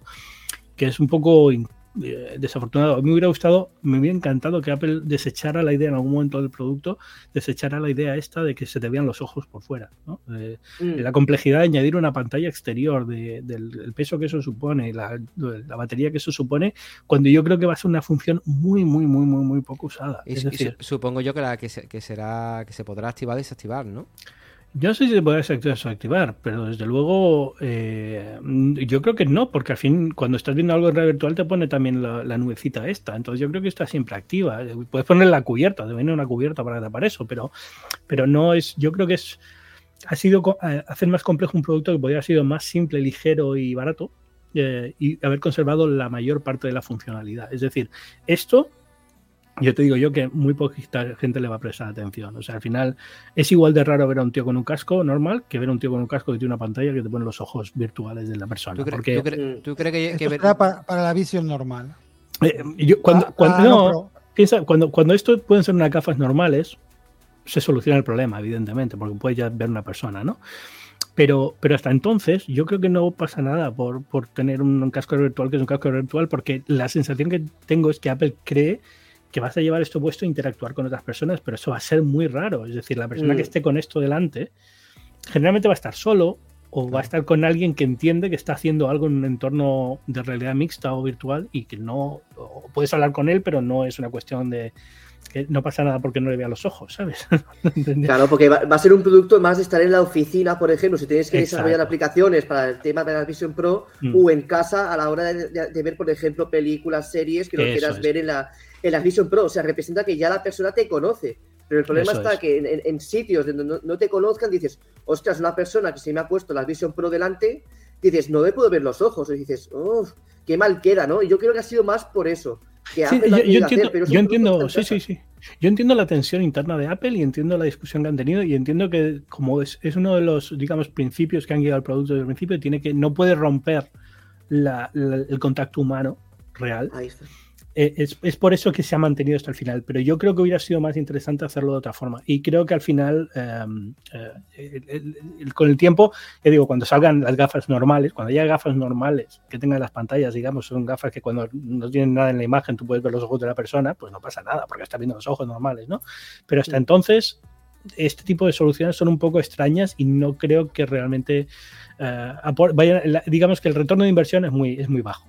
para, lo que, para la complejidad que añaden del producto, entiendo el valor que dan, pero no es el valor que, justifica todo lo que añaden de complejidad y sobre todo de peso, ¿no? Eso es lo que, lo que más molesta. ¿Y el sonido de, de la Apple Vision Pro? Es muy bueno, ¿eh? El sonido que tienen con los auriculares, yo las usaré siempre con AirPods, yo creo, pero el sonido que tienen con, las, con los auriculares integrados está bastante, bastante bien. A ti, a ti no te cabe la menor duda no te cabe la menor duda, Ángel, de que llegaremos a ver unas Apple Vision Pro, por ejemplo, como las gafas que lleva Víctor ahora mismo. Uf, o sea, a ver, me, caberme me cabe la duda, no lo sé hasta qué punto. Yo no, soy ingeniero de estas cosas y a lo mejor es complicadísimo por alguna razón o por otra, ¿no? Pero en principio yo creo que llegaremos a ese punto, sí. Llegaremos a eso seguro. Serán un poquito más gruesas, el cristal a lo mejor tienes un poco más oscuro, ahumado o algo de esto, pero llegaremos a un punto en el, que, el cual eh, eh, llegaremos en un futuro muy cercano a un punto en el cual se puede hacer eso. Y que sean completamente transparentes o que puedan estar en una, en una lentilla, cosas así, a lo mejor algún día también, pero ya, eso ya te digo. Ahí la, duda me cabe porque mm, mm, es hablar por, por hablar a partir de, de, experiencias de una patente o de experiencias de, una, de un laboratorio que ha hecho una cosa muy concreta, pero de ahí a que puedan hacerlo a la escala que necesita hacerse es, más complicado. Hombre, yo, yo, aquí, yo aquí pongo, siempre pongo la comparativa del primer móvil. ¿Cómo mm. era el primer móvil? Que era una maleta. Una maleta que pesaba. Y, quién se podía comprar ese móvil? Mm. Y hoy en día, y hoy en día, ¿dónde hemos llegado con los móviles? hay móviles que hasta que son un poco más grandes que una uña, como que te dice. Pueden, hacerlos como quieran. Sí, sí, pero bueno, ahí, digamos, donde entra la duda es en el, hasta qué punto la física permite este tipo de cosas, ¿no? Es decir, si llegas a una barrera física o no, de, la, de la, física o no. Entonces ahí es donde estaría el tema. pero en principio todo, todo, todo, apunta que vamos, estamos por ese camino y podemos llegar a ese punto. Se dice, ¿no? Que, que los procesadores próximos de Apple van a llegar a los 2 nanómetros, ¿no? El año que viene, ¿no? Sí, debería de tocar ya los nanómetros. Debería tocar ya dos nanómetros. Pero bueno, ya digo, al final, sobre todo el problema es ese. Es decir, llegas un momento en el que dices, mira, la tecnología, por muy, por muy avanzada que esté la tecnología de pantalla, físicamente no podemos poner una pantalla a esta distancia que te dé esta resolución o que te dé tal, ¿no? Entonces, pues, veremos si llegamos a ese punto o tiene que ser un láser directamente que tiene la retina o lo que sea. ¿Tú crees que es la, batería la batería parte del, del dispositivo como, como otras gafas que hay en el mercado? ¿Es acertada por Apple? Para este producto en concreto yo creo que sí, porque hubiera sido todavía más pesado en la cabeza. Ya podía ponerla, podía ponerla detrás, pero aún así hubiera sido más incómodo. Entonces yo creo que en este caso es lo que hay, ¿no? A ver, da, un poco de rabia, pero es parte del, del, precio a pagar por tener un dispositivo que es muchísimo más potente que el resto de los cascos que hay, ¿no? O sea, al final estás teniendo un ordenador en, en, Aunque no sea muy Apple, no tiene un cable colgando, ¿no? Exacto. Y que, bueno, al final es, lo de colgando no está, pues lo llevas en el bolsillo, está por medio, pero no es eh, lo que llevas entre los auriculares y no pasaba nada, ¿no? Pero, a ver, es, es una solución poco elegante y creo que, es algo que también desaparecerá con el tiempo, pero bueno, por ahora es lo que hay y tampoco, no es no es el problemón que todo el mundo piensa que es al final. No, no, a ver, es una, es una primera versión. Te echa la batería al bolsillo, te echa la batería al bolsillo y, poco más. Exacto, o al lado, al final eh, volvemos a decir, los modos de uso, es decir, cómo se va a usar esto, eh, cómo, dónde lo vas a usar. Y entonces, el, el modo más, eh, digamos, aventurero va a ser usarlo en un avión. Quitando eso, lo vas a usar en tu casa, en el sofá, en tu cama y en, y en, tu oficina. Y ya está. O sea, no es un dispositivo para salir a la calle con él y ir caminando. O sea, no. Entonces, incluso te permitirá usarlo. Es decir, a lo mejor veremos, ¿veremos gente caminando con la visión Pro por la calle. Lo veremos porque algún idiota lo hará para un vídeo en YouTube. ¿eh? la Vision Pro. Alguno lo hará para un vídeo en YouTube y en TikTok, segurísimo. Seguro, seguro. Lo veremos seguro. Yo sé que va a haber tendencia seguro. Que alguno por la calle ahí con la Vision Pro dice, pero ¿qué hace con la Vision Pro? Del mismo modo que me imagino, me imagino que las próximas, en el próximo evento de Apple veremos algún ingeniero o periodista o lo que sea con la Vision Pro para el ah, la keynote, seguro también. eso, eso, me lo imagino sin problema ninguno. Pero que, eso sea el, modo normal el que vas a interactuar con el dispositivo no es lo lógico. ¿no? Incluso la idea de irte a un café, a una cafetería y ponerte la Vision Pro va a ser muy extraño al principio. Alguno lo hará, pero raro, muy raro. No, eso pasaba con los AirPods, ¿no? Cuando te vean con los AirPods puestos, eh, la gente te, miraba raro. y Dice, ¿qué, llevas en los AirPods puestos, no? ¿Sabes? Esa sensación siempre, siempre la ha tenido Apple con, sus productos innovadores, ¿no? Cuando la gente te veía con eso, por ejemplo, con los AirPods te, te miraban de como. Sí, como- ah, como ya había, ya existían auriculares inalámbricos in- individuales también, pero es verdad que no, primero no eran blancos, que siempre llama más la atención, y luego es verdad que todavía no estaban muy usados. Pero yo recuerdo, yo tuve los AirPods, eh, me, me- dejaron los AirPods eh, cuando me dejaron los iPhones para probar, y entonces era, no sé si recordáis que cuando sacaron los primeros AirPods hubo como tres o cuatro meses de retraso con respecto a lo que pensaban sacarlo. Tardaron muchísimo en aparecer en el mercado porque había problemas de, de fa- de fabricación y de sincronización y demás. Y entonces yo tenía unos en Nueva York, iba con ellos por la calle, por el metro, y todo el mundo me preguntaba, porque bueno, son los, pues sí, ¿y ya está en la venta? No. Fue como. Yo no puedo, yo no, cuando, cuando Apple te, te deja un producto para cesión, generalmente te deja como uno o dos meses eh, para analizarlo. eh, al principio, mientras están dentro de la fecha de embargo, hasta que puedes publicar el artículo, digamos, en cuatro o cinco días, los primeros cuatro o cinco días, no puedes enseñarlo, no puedes mostrarlo, tienes que usarlo en privado.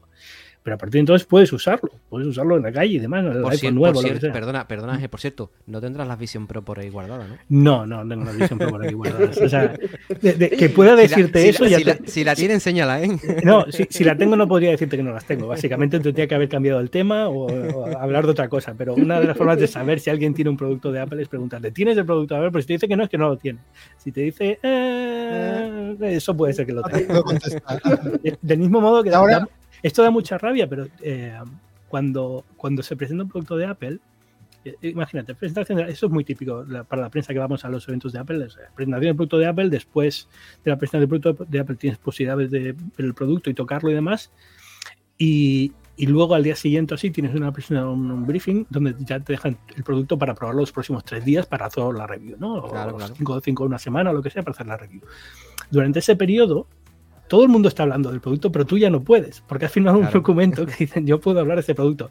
Y claro, eh, yo puedo decir lo que me pareció el producto a la salida del, del evento, en eso, pero nada más de lo que yo estoy probando de ese producto puedo No, puedes, no lo puedes contar. Entonces, Claro. eh, que- hay un periodo de cuatro o cinco días en el que muchos de los periodistas que estamos en el evento de repente son- no hablamos de nada del evento hasta, hasta En- el momento de la review. En este producto ha sido el único, bueno, el único que nos ha podido dar a la prensa para probarlo antes, ¿no? Eh, eh, bueno, eh, Para, hacer no review y, esa, y ese Ah, tipo de no es la primera vez que Apple lanza un producto, digamos, lo anuncia con tanta antelación. Por ejemplo, el Apple TV también se anunció como con medio año, lo, lo Sí, mostraron me y luego no se, no se volvió a saber de la medio año más tarde. Pero, pero en general, yo creo que los medios estadounidenses que lo están probando, ya lo están probando. No pueden todavía publicar la review, porque eso será a lo mejor la semana que viene, Sí. pero ya probablemente la última vez que fueron a probarse el producto, la última vez que fueron y dijeron, hemos probado, vuelto a probar las Apple Vision, ahí probablemente ya les dieron una unidad Ya se lo llevaron. para, para tener en casa y probarla y, y hacer una review de condiciones, porque lo que no puedes hacer una review de- con 30 segundos de, con No. 30 minutos de experiencia, ¿no? No. Entonces, eh, ya, ya probablemente lo estén probando y por eso no, no ves a, a Gruber o a, o a estos o a The Verge hablando mucho de estas cosas porque probablemente no puedan hablar de ello hasta que puedan publicar la review, pues será el lunes o el martes que viene, cuando sea. El, el día 2 seguramente, ¿no? El día 2 de febrero ya todo el mundo la lanzará. Bueno, ya tenéis el, ahí las, el- las el Pro. 2 llega, o sea, yo creo que la review probablemente llega un poco antes, ¿no? Sí, El- un par de semana que días viene, un par de días antes suelen ser cuando se publican, porque el 2 ya está a la venta, ¿no? A partir del 2 es un vía libre, todo el mundo puede hablar, ¿no? Y, y Ángel, pasando, siguiendo con el guion, eh, tú que has escrito sobre una amplia gama de tecnologías, con tu experiencia que tienes, la experiencia que tienes en Android y en otras plataformas, ¿cómo ves el ecosistema de Apple en comparación al resto? Que sea mi ecosistema ya te dice algo, ¿no? O sea, al final yo, yo puedo elegir y elijo Apple, ¿no? O sea, al final es una cuestión de, tengo, tengo experiencia con todo, con todo lo que sale casi de todo, y al final elijo Apple. Entonces, para mí es el, es el más fácil, completo y, y el, el que más satisfacción da usar. No quiere decir que sea el resto malo, no quiere decir que si te gustan los Galaxy estés equivocado, o que si te gustan los Pixel estés equivocado, por supuesto que no.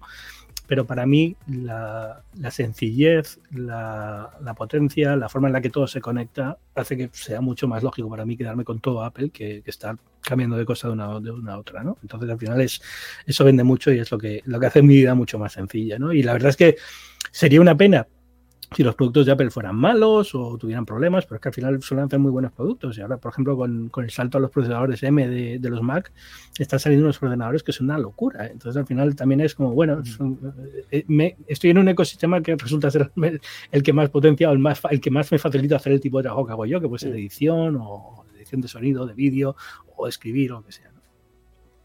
Y mira, paso si Mm. quieres a otra pregunta, esta es más bien un poco personal. En el campo constante de la evolución y el periodismo digital, ¿cómo mantienes el equilibrio en tu vida personal y lo profesional? Pues tiene que ser complicado, ¿no? Mucho, o sea, yo he tenido la suerte de tener una mujer que es fantástica y. Detrás de, un gran. De una, una, una mujer, exacto. exactamente. Eh, pero, pero en este caso es que, bueno, digamos que me, me, tolera esta parte ¿no? de, de, mi vida. Pero yo creo que el secreto, sobre todo, también es eh, que te guste lo que haces. ¿no? O sea, me gusta la tecnología, es mi, es mi hobby, es, es lo que disfruto haciendo, eh, cacharreando. Porque es tu profesión, tu y profesión. Y, también es mi profesión, exacto. Entonces, al final es lo que ayuda mucho a, a, que, a que no sea una, una tarea tan, tan cansada, ¿no? Porque pero, pero al final lo es, al final, al final, esto no es. El trabajo es trabajo. si, si, fuera tan divertido no te pagarían por hacerlo, ¿no? Entonces al final la parte, la, hay parte mala y hay parte buena. La parte buena es que puedo probar estos dispositivos, estos juegos, estas cosas que para mucha gente pues no tienen la oportunidad de probarlas o yo las pruebo antes que ellos o lo que sea. La parte mala es que te tengo que sentar y escribir un artículo o te hacer un vídeo y eso lleva tiempo y trabajo y demás. Terminar una presentación, salir corriendo, que, exacto, A ver, es un privilegio estar en el Apple Park. No disfrutarla como, como se podría disfrutar, ¿no? Bueno, ahora con, la pandemia tuvimos estos momentos en los que no había presentaciones físicas, entonces, bueno, la, veía como todo el mundo, ¿no? Y en ese sentido es, divertido, y, pero la sensación es la misma, tienes que ir corriendo para escribir o para hacer cosas, ¿no? Hay, una parte buena y una parte mala, como en todo. Pero en general no, no es complicado mantener este nivel de de intromisión porque los periodistas primero estamos acostumbrados a no tener que separar, no se puede separar trabajo y vida personal y entonces yo es algo que ya tengo más que interiorizado desde, hace veintitantos años y entonces pues ya es parte de mi vida, es como vivo en mi vida y se acabó. Y ahora que has hablado sobre, sobre las que no, eh, las presencial y las que se están haciendo ahora, eh, ¿cuánto te queda con las que se hacían antes? ¿O, la, o, estas, o estas que muestran ahora es que estos últimos años? Mm, es diferente, son diferentes. Antes, eh, antes eran presenciales y en directo. Exactamente. Luego pasamos a grabadas en vídeo. Y ahora lo que hacemos generalmente es ir a un sitio para ver el vídeo que estés viendo todos en, casa también. Es el mismo vídeo. O sea, sale Tim Cook antes al escenario, dice hola a todos, tal, no sé qué, y entra el vídeo. Em, y es un formato muy diferente. Mm. A mí me gusta. Para lo, que para lo que estamos detrás de, aquello, ¿no? Para nosotros es mucho mejor la, que está pregrabada, ¿no? Claro. sí, entiendo El, que está, el que está allí pues eh, presencial, eh, como se saca el iPhone de bolsillo, por ejemplo, como se lo sacó Tico de bolsillo. Ese... Está, o sea, eso está bien, pero también había mucho momento que se perdía. Es decir, se perdía mucho tiempo en cosas muy tontas. Cinco minutos de demo de una cosa, ¿no? Tener que irse ahí al ordenador, pulsar el botón, no sé qué, no sé cuánto, no sé qué, o entraba el desarrollador de juegos de turno a hablarte de su juego durante cinco minutos, que es el, tiempo normalmente que los periodistas paramos para empezar a escribir, tenemos esos cinco minutos y luego hay que volver a prestar atención. ¿no? Entonces, es, eh, tenía su, su, ventaja y su desventaja. A mí me gustaban bastante, pero estas me gustan también mucho. Es decir, al final... El, el valor de producción que tienen estas presentaciones son fantásticos, eh, están muy bien hechas, hecho un poco de menos la espontaneidad que tenían las anteriores, pero también entiendo que hay que evolucionar el, formato. Si no estás haciendo lo mismo, te aburre. Las anteriores también cambiaron mucho. Yo recuerdo cuando las hacía Steve Jobs a principios de, la década, cuando las hacía al final de su vida, no tenían nada que ver.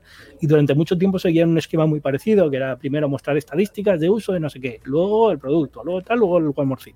Y al final eso que todo el mundo recordamos al One More Thing como con, con mucha añoranza, también acabó cansando durante un tiempo porque era previsible. Sabías por dónde iba a salirte y tal. Entonces, al final, tiene que evolucionar y tiene que cambiar y al final, bueno, que cambie. Y de, todas las que no que, que, se han pasado este año, aparte de, descartando la de esta de la, de la WDC, ¿cuál ha sido tu favorita este año? 2023, este año ya.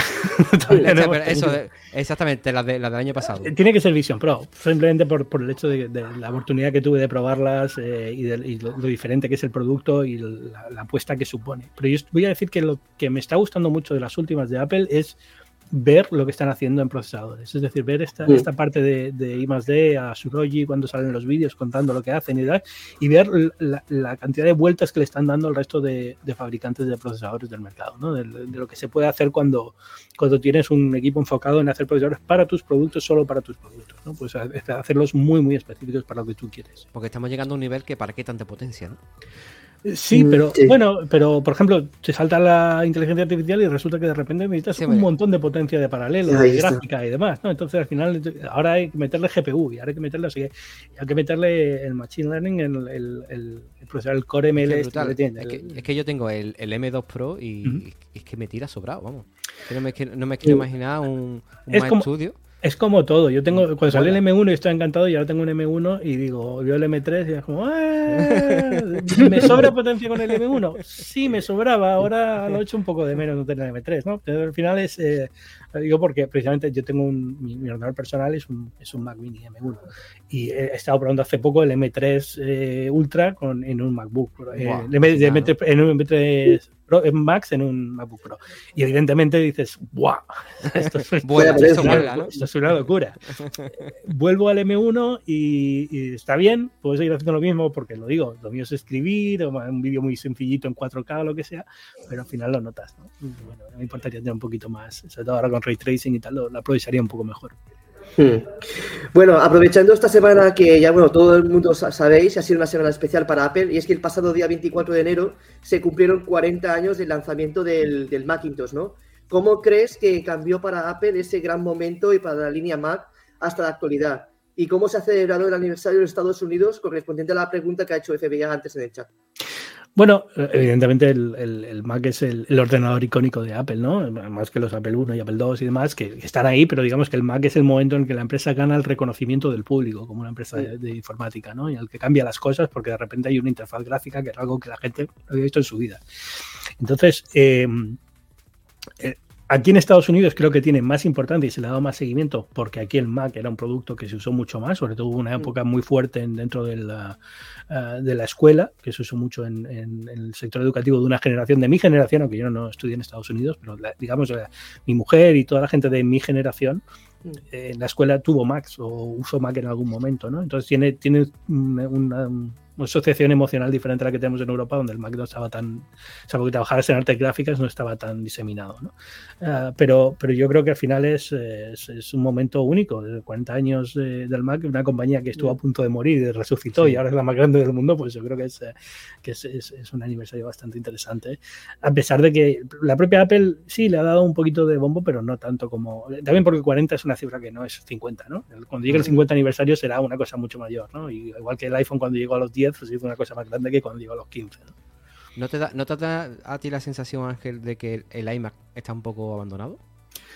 Pues eh, sí, no. Es decir, eh, la revisión que hicieron ahora hace poco está muy bien, la de los colores, estos que han sacado, ese ordenador es precioso.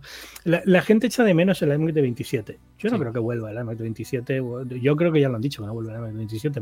en su momento yo creía que no volvía y creo, si no lo han dicho, está prácticamente confirmado que no vuelve. Y, tiene sentido, es decir, al final el iMac 27 fue un ordenador muy bueno para esa época en la que estuvo, pero también entiendo que ahora mismo la solución que tienen de Mac Studio con un monitor pues es mejor para el tipo de público que lo utilizaba. La Studio, Display, ¿no? Tiene Exacto, que el Studio Display yo entiendo que es frustrante porque es caro y no es tampoco tan al otro mundo, pero, pero bueno, entiendo que... Es, pero es precioso, ¿eh? Eh, está muy bien, pero al final es, lo pienso y dices, bueno, es la misma pantalla que tenían los iMac de 27 por el mismo precio que tenía un iMac de 27 con un procesador y con todo, ¿no? Y la webcam es la misma, es decir, no ha cambiado. Entonces, eh, eh, para matarlo, ¿eh? es una cosa que me gustaría que Apple hiciera un poco mejor, son darle más cariño a los accesorios en general, monitores, pero también al teclado y al ratón, que es que se siguen cargando con Lightning, que estamos en Y no tiene retroiluminación el, teclado. Claro, o sea, que son cosas que podrían rediseñarlas con más frecuencia y poner más cariño, ¿no? Sobre todo en la línea de monitores, por ejemplo, espero que este año cambie, pero, puede hacer algo mucho mejor. Y con respecto, Ángel, con respecto a los desarrollos recientes en el mundo de la tecnología y sobre todo en Apple, ¿cuáles destacarías? Aparte de las Vision Pro y de los M. Pues es que Apple es una compañía, o sea, que uso a diario el Apple Watch, evidentemente. Es el último gran producto. La, nueva, la última nueva categoría de producto que sacó Apple fue el Apple Watch. Bueno, no cuentan los AirPods, ¿no? Y, y es, es, un producto que ha cambiado mucho en los primeros años, pero ya ha encontrado una, un ritmo y, es un producto muy útil y yo creo que está, está bastante bien, ¿no? Yo creo que ahí han, dado, porque les abre la puerta a esta parte de la salud, a esta parte de, muchos eh, sectores que están empezando a abrirse. Pero otro producto de Apple que utilizo a diario, la tarjeta de crédito de Apple, Apple Card. no está en España, eh, España, pero está aquí en Estados Unidos.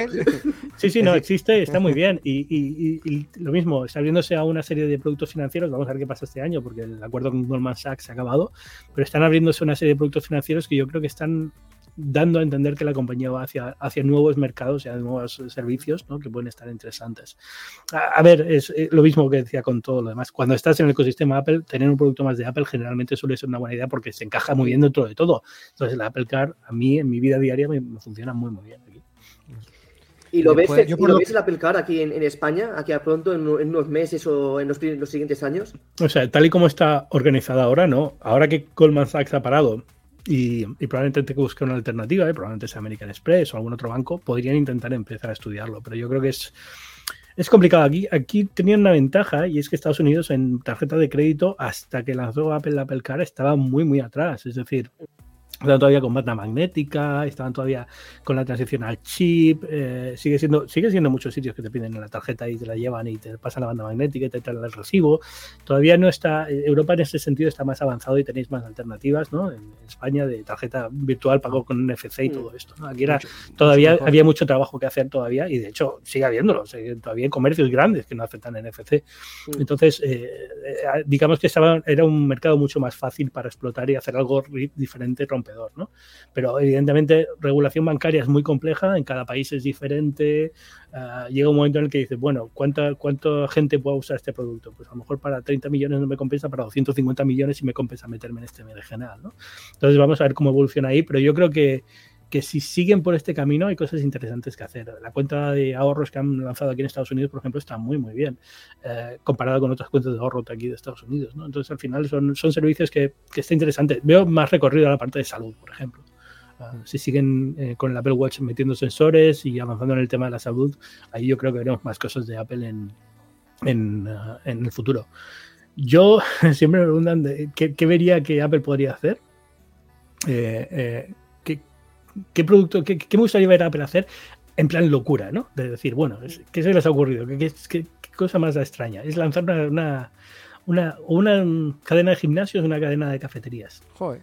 Yo creo que tendría sentido. Es decir, gimnasios, evidentemente, tal y como porque ahora que tienen Apple Fitness y demás. Con Apple Fitness.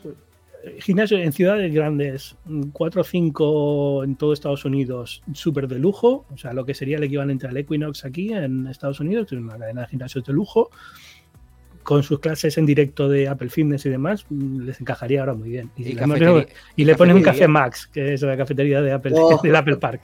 Por eso pones ahí a la salida del gimnasio para tomarte tu bebida energética y tal. Cafetería, cafetería tienen en, el Apple, en el, Apple en el, en el, Visitor Center. También, ¿no? Visitor Center. Y los productos que, por ejemplo, los productos que venden únicamente en exclusivo del Apple Visitor Center, lo deberían hacerlo más o menos más global. O sea, no, mm. no que sea tanto de ir es complicado, al Apple Visitor Center. El, el merchandising es complicado porque no creo que a Apple le guste. No es una cosa que a Apple le guste. Es decir, yo creo que a los fans de Apple les gusta, pero a Apple mm. como compañía no les gusta ese tipo de fanatismo. Entonces lo tienen como algo muy secundario. Y, de hecho han cerrado la tienda de Infinite Loop hace unos días. Y, era, ahí tenían cosas, tenían más cosas. En la, de Apple Park tienen muy poquito. Cuando estuvo por aquí Pedro Aznar nos comentó que por allí, eh, la última que fue, había obras por allí, ¿no? Por Infinite Loop, ¿no? Eh, sí, están reacondicionando las oficinas antiguas para hacerlas un poco más modernas, porque estaban ya, algunas estaban un poquito viejas, pero vamos, eh, eh, lo, típico, abrieron el nuevo campus y se ha quedado pequeño, porque Apple está creciendo a lo loco. Ángel, y de tus pruebas y análisis como la Vision Pro, ¿qué dispositivo de Apple te ha parecido más revolucionado, más revolucionario el año pasado? Que, que no sea la Vision Pro, es que volvería a los M, o sea, a los, M3. los, los, iPhone no. El iPhone al final del año pasado con respecto al del anterior, Bien, o sea, bien, es una buena, una buena evolución, pero no es el. Es decir, desde ese punto de vista todo es revolucionario. y si hablamos del Apple Watch Ultra. Es que el Apple Watch, Ultra este año tiene muy poquito cambio, ¿no? Y el, Apple, y el Apple Watch en general la tiene muy poquito cambio. De hecho, en Estados Unidos justo acaba de involucionar porque han perdido. Exactamente, exactamente. Pero, pero el, y el, y el iPhone en ese sentido es, es, es muy bonito, el, el modelo de titanio y demás y tal, está muy bien, la cámara está muy bien pero lo noto más como una evolución muy normal dentro del producto, ¿no? Mientras, mientras que los M, cada generación de los M me está sorprendiendo más que la anterior por la capacidad que tienen, los la potencia que tienen y demás. Entonces, ahí estoy viendo más, más cosas interesantes. Yo digo, es que estoy muy enamorado de los últimos MacBook Pro porque me parece que han salido redondos como producto. Ya digo, yo recientemente he conseguido un MacBook Air M1 Ujú, y me encanta. Ujú. Me encanta ese dispositivo. Fíjate, el año pasado el MacBook Air de 15 pulgadas, también, súper sencillo, mira tú qué tontería, pero es Sí, que al sí. final es un producto que encaja muy bien para un tipo de público y ha quedado muy bien. eh. Es que, es que como tú dices, tiene la, la inmediatez de- del iPad en un, en un portátil. Mm, Y la verdad, Y que cuando Eh. usas el iPad como yo, que utilizo el iPad Pro con un teclado, el teclado del Magic Keyboard y tal, ya estás en un, en un producto que pesa lo mismo que pesa un, un No más. ordenador.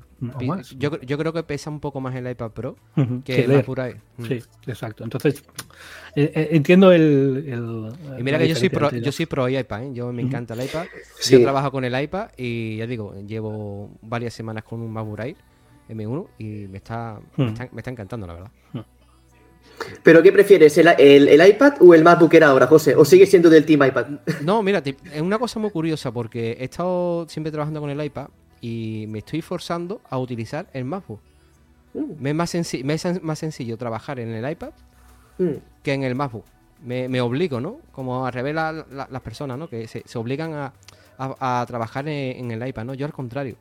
Me estoy obligando a, a trabajar con el MacBook, pero Eh, eh, A mí me pasa lo que a José, lo que os decía antes. Yo cuando viajo, aunque en caso utilizo un Mac, cuando viajo utilizo un iPad y estoy muy acostumbrado a trabajar en el A ver, iPad. sí. Y si tengo un MacBook Pro, un MacBook me cuesta, te tengo, que, cuesta, tengo que te forzarme un poco porque estoy acostumbrado a la modalidad de trabajar de iOS o de iPadOS ahora, Exacto. comparado con la de. es, es mucho más rápido a la hora de moverte con el trackpad, la- los gestos de una aplicación a otra. Eh, es diferente, ¿no? Porque es, una- es un sistema de escritorio el MacBook. Pero mm, es como tú dices, ¿no? Te, te fuerzas un poquito a, a utilizarlo, ¿no? Bueno, y nada, llegamos ya a lo que es la parte ya final del, del podcast de hoy y es que basándote en tus obs- observaciones y análisis de tendencias actuales, Ángel, ¿cuáles son tus predicciones y expectativas para Apple y en el campo tecnológico en global para este año 2024? Eh, 2024, mucha IA, como hemos hablado antes, y es un poco lo- la tendencia de 2023 eh, es puesta más todavía, entonces vamos a tener IA hasta en la sopa. Para Apple lo que veo es un año eh, bastante... pero, primero, un año que por fin vamos a tener nuevos iPad, que el año pasado no hubo iPad, con lo cual va a ser interesante No, en ese bu- sentido. buenos, nuevos iPad y nuevos Magic Keyboard, ¿no? Por lo exacto, que se espera. exacto. O sea, tiene que haber todos los accesorios, con lo cual va a haber y cosas interesantes que contar seguro, pero sobre todo lo que es un año complicado en temas de regulación. ¿no? Tenemos ahora el Sí. caso de Europa, Estados Unidos empezando a mirar también el tema de las App Store. Entonces yo creo que es un año en el que Apple va a tener que cambiar su modelo de negocio en varios puntos eh, de forma significativa, que no suele pasar todos los años. Es interesante. Yo que también escribo en eh, de economía, pues desde el punto de vista económico, seguir la compañía también este año va a ser interesante. ¿no? Hemos estado hablando con Víctor antes fuera de cámara y comentaba que el tema de eh, las, las aplicaciones en tiendas de terceros, ¿tú crees que afectará eso a los desarrolladores? Muy, tal y como lo ha puesto Apple en Europa, muy poquito, porque al final lo- han hecho lo mínimo para cumplir con la ley de mercados digitales. Probablemente esto vaya a juicio de nuevo, porque Europa dirá que no están cumpliendo como tienen que cumplir, Apple se defenderá y demás, pero han hecho lo mínimo. Y, y si lo piensas, si eres un desarrollador global, n- no te vas a acomodar para Europa hacer este tipo de cosas, porque tal y como lo han puesto, salvo algunos desarrolladores muy concretos, a la mayoría no les compensa cambiarse del modelo actual eh, por estar en una tienda de aplicaciones de terceros. O sea, no, Hablamos no van a ganar más dinero. Tiendas de aplicación de tercero, tanto en, en el iPhone, en el iPad, No, no, en el iPad no hay. ¿No? No, no, no, no. la- el- el- el- Sí, lo, lo que Apple, lo que Apple ha anunciado es solamente para es iPhone. para el iPhone. Ah, Para para iOS, en la beta, ¿no? Han dicho en la 17.4 que yo creo que El van a empezar 17.4 a- ya llega, pero solamente para iPhone. Es decir, lo único que, Sí. la única plataforma que la Unión Europea está regulando ahora mismo, iPad también está en el futuro, a lo mejor lo regularán, pero ahora mismo es eh, iOS. Claro, iOS claro. es solamente el Claro, iPhone. claro. Con lo cual, otra razón más, si tienes una aplicación que está en iPad y está en iPhone, no te vas a poner a hacer tonterías de una tienda Sí. alternativa cuando va a complicarte la vida muchísimo en temas Sí. de eh, auditorías, de gestión de, de clientes y demás. Con lo cual, es, han, hecho, han hecho lo que todo el mundo esperaba que iban a hacer. Es decir, Apple no es, no es que Tim Cook se vuelva a hablar de qué voy a hacer. No tiene un equipo legal Ya. de miles de abogados que han estado mirando No, pero- con lupa este, el último recodo que pueden hacer para salirse con la suya. No, no lo van a conseguir en ese Uy. sentido. Eh, Que, que- que irá más, que irá a una batalla legal probablemente, que a lo mejor tienen que cambiar algunas de las cosas que anunciaron ayer, pero en general eh, es- yo creo que va a cambiar muy poquito y no abre efectos prácticos. Lo más interesante de ayer para usuarios es que ahora permiten streaming de juegos y eso es para todas las plataformas en todo el mundo. Eso no tiene nada que ver con Europa, ¿no?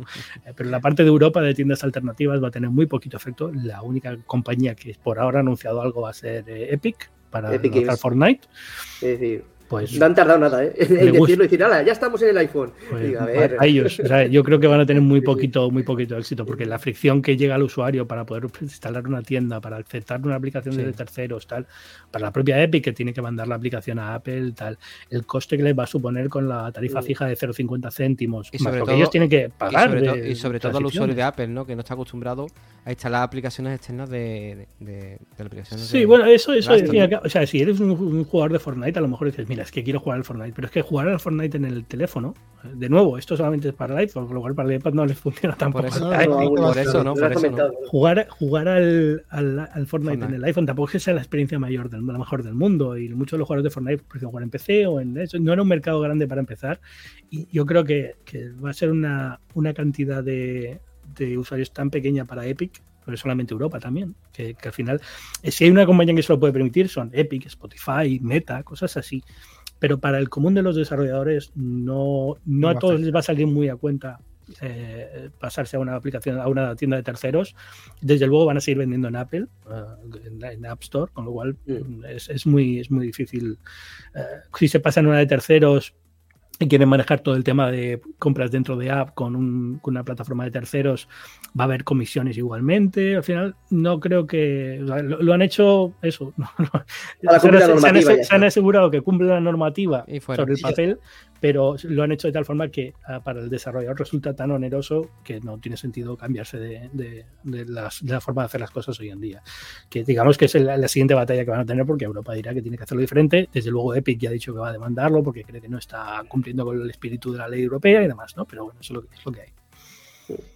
Y Ángel, ahora uno de los puntos que tenemos en el programa es eh, siempre el invitado que tenemos deja una pregunta para el invitado de la semana siguiente. O sea, tú ahora nos tendrás que dejar una pregunta sin saber quién es el invitado de la semana siguiente para hacérsela a él. La pregunta es quién eres. ¿Y, tú, quién eres? ¿Quién eres? Pero él te ha dejado. Hombre misterioso. Exacto. Ahora, ahora aquí tenemos la pregunta del invitado de la semana pasada, que fue Fabián Fernández, de Ideal Blog. Él nos dijo cuál debería de ser la mayor mejora de iOS 18 ¿Y crees que la harán?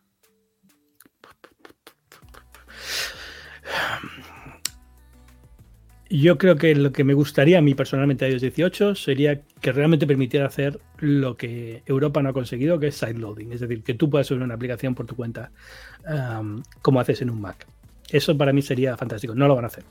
digo yo que no lo van a hacer. ¿Y cuál sería tu pregunta para el invitado de la semana siguiente, la semana que viene? Es una sencillita. Si tuvieras que eliminar un producto de Apple para siempre, ¿cuál sería? El HomePod. Para mí es HomePod. ¿No sería el Apple TV para ti, José? Mm, bueno, ese sería el segundo. Ese sería el segundo. ese sería el segundo. Y bueno, y si quiere pasamos a otro punto, ¿vale? Que son las preguntas de nuestro grupo de Telegram. ¿Vale? Eh, tenemos tres audios, ¿vale? El primero es de José Manuel, Hola, buenas tardes Ángel, soy José Manuel García. Eh, me gustaría preguntarte qué ecosistema utilizas en tu día a día eh, para, tu trabajo de periodista. Muchas gracias, un abrazo. Gracias.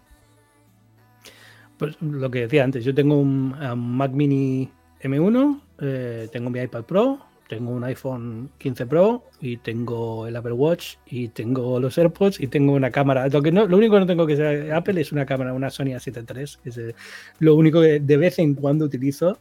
Y, eh, los micrófonos y demás que tampoco son de Apple, ¿no? Los de podcast y demás. Pero en general casi todo lo que hago de trabajo con, lo, con el M1 y con el iPad Pro lo soluciona. Yo creo que un micrófono uh. debería sacar Apple, ¿eh? Es, un producto que me gustaría, por, curiosidad, por, porque yo creo que en general la tecnología hoy permite hacer micrófonos mejores de los que tenemos. Es decir, eh, un micrófono con una capacidad de procesado o de, tratamiento de voz diferente a la que tenemos hoy en día, que no sea solamente silenciar el ambiente, ¿no? Y eso se puede hacer y no hay ninguna compañía porque no hay un mercado tan grande, ¿no? Pero yo creo que, que, sería interesante ver ahí algo, ¿no? Y tenemos, tenemos otro audio de Coral González. Otra pregunta para ti. Saludos, yo soy Coral, redactora de la página web. Mi pregunta para Ángel es, ¿qué le motiva a llevar su carrera periodística por el mundo de la tecnología y por qué se mudó a Estados Unidos? Pues simplemente yo venía de, ser programador, entre comillas, porque digo, no, era profesional todavía, pero bueno, eh, me gustaba la programación y me gustaba la informática y me gustaba la tecnología, entonces al final era la, forma natural de entrar en el periodismo. Eh, cuando tuve que hacer prácticas y pensar en qué quería escribir, pues era tecnología, ¿no? Y, y la segunda parte, ¿cuál era? Eh, ¿Por qué te habías mudado a... Porque a Estados Unidos. Esto, esto simplemente es, muy sencillo. Yo me puse como meta eh, personal que yo quería vivir en Nueva York antes de los 30 años, al menos un año de mi vida. Entonces me, hice un plan que fue convencer a mis editores de, bueno, eh, ¿qué os parece si, si escribo de tecnología desde Estados Unidos eh, y voy un año a Nueva York y un año a San Francisco, ¿no? que eran un poco los, dos polos de la parte tecnológica de Estados Unidos. Y me dijeron, bueno, pues adelante, vamos a probarlo. Y, luego ya me quedé en Nueva York 10 años y ahora en Atlanta. Nueva, York, Nueva, York, es mi ciudad favorita, ¿verdad? Es una de las ciudades que quiero ir a conocer. Ya, pero por ejemplo, San Francisco al final no funcionó porque, porque me gustaba mucho Nueva York. me enamoré tanto de Nueva York que no. Lo que hice, lo que hacía en aquella época mucho era irme a San Francisco un mes, dos meses. Lo que hacía era cambiar la casa con alguien en San Francisco y me, quedaba. Cuando era la época de presentaciones de Google I.O., Apple WDC y todas estas, me mudaba, me mudaba entre comillas de San Francisco un dos meses y ya está. Pero, pero bueno, esa fue la, razón. Simplemente una, una cuestión personal que siempre me hizo ilusión vivir en Nueva York y aproveché que el dólar estaba muy, muy, muy bajo, es decir, como periodista no hay otra forma, y en aquella época, en 2008, estaba por los suelos el dólar y dije, bueno, es ahora o nunca, y así fue. Y tenemos la tercera pregunta que es de otro compañero del grupo de Telegram. Buenas, aquí Minchu de Desmontando la Manzana. Un saludo a todos. Mi pregunta para el invitado de hoy es, ya que has probado las Vision Pro ¿Es realmente el peso un problema? Y en el caso de que a alguien se le ocurriese combinar las Vision Pro con, digamos, unos AirPods Max, ¿necesitaría tener el cuello de Fernando Alonso? Un saludo. Poco se habla que los AirPods Max son pesaditos, ¿eh? Son bastante pesaditos. Bueno, más o menos. Están bien, pero son pesaditos. espero que este año saquen AirPods Max nuevos, un poquito rediseñados. A ver, yo los AirPods Pro es el, dispositivo para usar con los, con los Apple Vision. O sea, mm, sin duda alguna, no los Max, eh, los Pro, porque son ligeros, te van a dar sonido espacial y demás, ¿no? Em, el dispositivo yo lo he usado, lo que dije antes, 30 minutos sentado en un sofá. Entonces es difícil hacerse una idea. Yo creo que va a ser pesado, creo que va a ser incómodo como es el MetaQuest y como cualquier otro casco de realidad virtual. Eh, pero sí, es, es una de, de, las desventajas de los cascos de hoy en día, que son, son pesados y si quieres buena tecnología dentro, pues van a pesar más. Pues, pues nada, pasamos ya a la parte final del podcast. Ya hemos, te hemos preguntado todo lo que queríamos saber de, de ti de la Vision Pro. Y pasamos a la parte de las recomendaciones de la semana, ¿vale? Al One More Thing de Apple por 4. Eso, eso.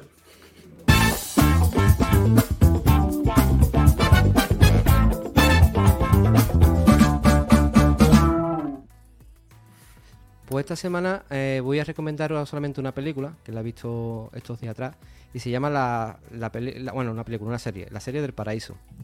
Esta serie eh, engancha al instante, con un rollo que recuerda con un poco de vibra a la de Stranger Things, ¿vale? Eh, imagina que un pueblo español en los 90, tranquilo, normal, hasta que de repente no lo es tanto. Una chica desaparece y un grupo de amigos se meten en una aventura para descubrir lo que pasó con, con esa chica, ¿no?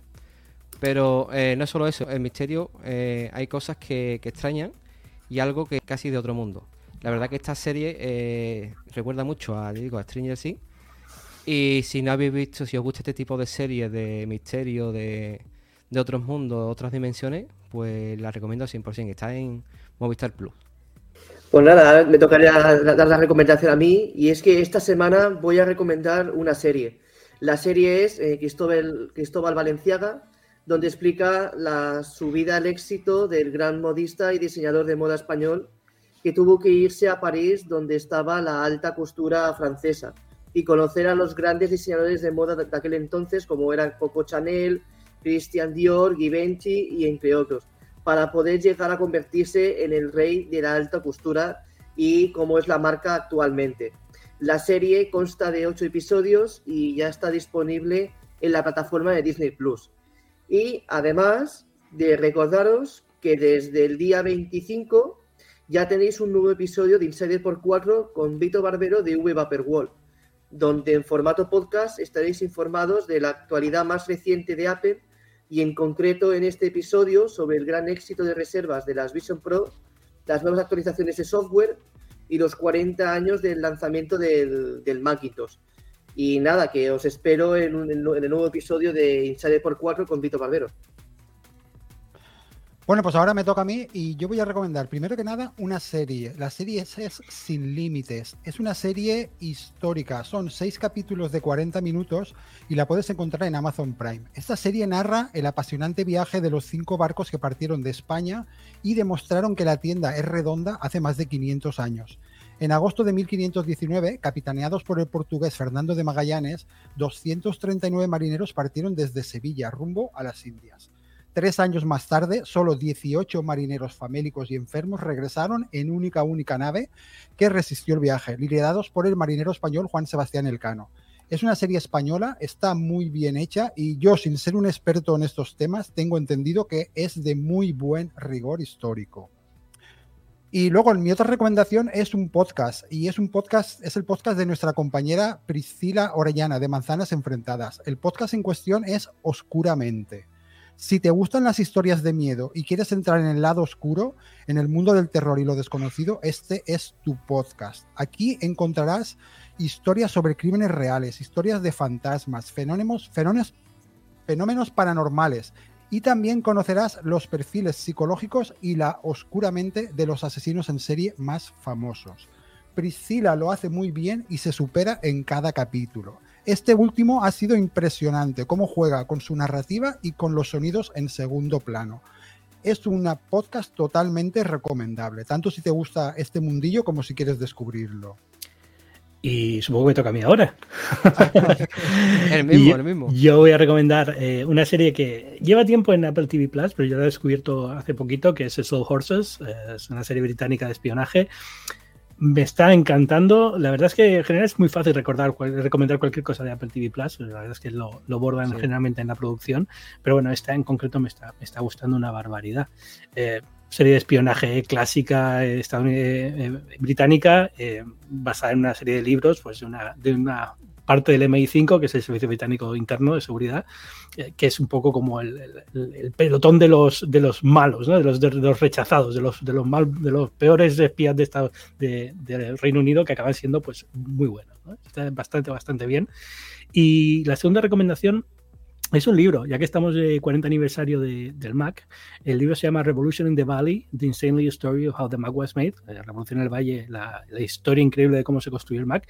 Y es un libro que cuenta pues eh, diferentes, eh, son colecciones de anécdotas. Hay una web que recoge también estas anécdotas que se llama folklore.org y es eh, pues el equipo Andy Herfeld, que era uno de los del equipo original del Mac, contando pues eh, hablando con gente del equipo de, de, la época de cómo se lanzó el Mac, cómo se diseñó de, prácticamente desde el 79 hasta el 85, pues cómo fue la historia de la gestación del Mac dentro de Apple, la salida de Jobs, la vuelta de Jobs, cosas, cosas así, ¿no? Y está, está muy bien. La salida de Jobs no de la expulsión de Apple, sino cuando salió del, del Apple y lo, lo, mandaron al equipo de Mac, ¿no? Y ese, esa famosa, la bandera pirata, ¿no? Que tenían de, de las, el, equipo el, el, equipo, el equipo Macintosh dentro de Apple, que era como el, el equipo revolucionario. Y está muy, muy, muy bien. Son historias súper simpáticas, te enteras de muchísimos detalles que no, es, no son comúnmente conocidos de la compañía y de cómo funcionaron al principio y de, la, de cómo era Steve Jobs tratar con él en aquella época y demás. Está, está muy bien. Vale.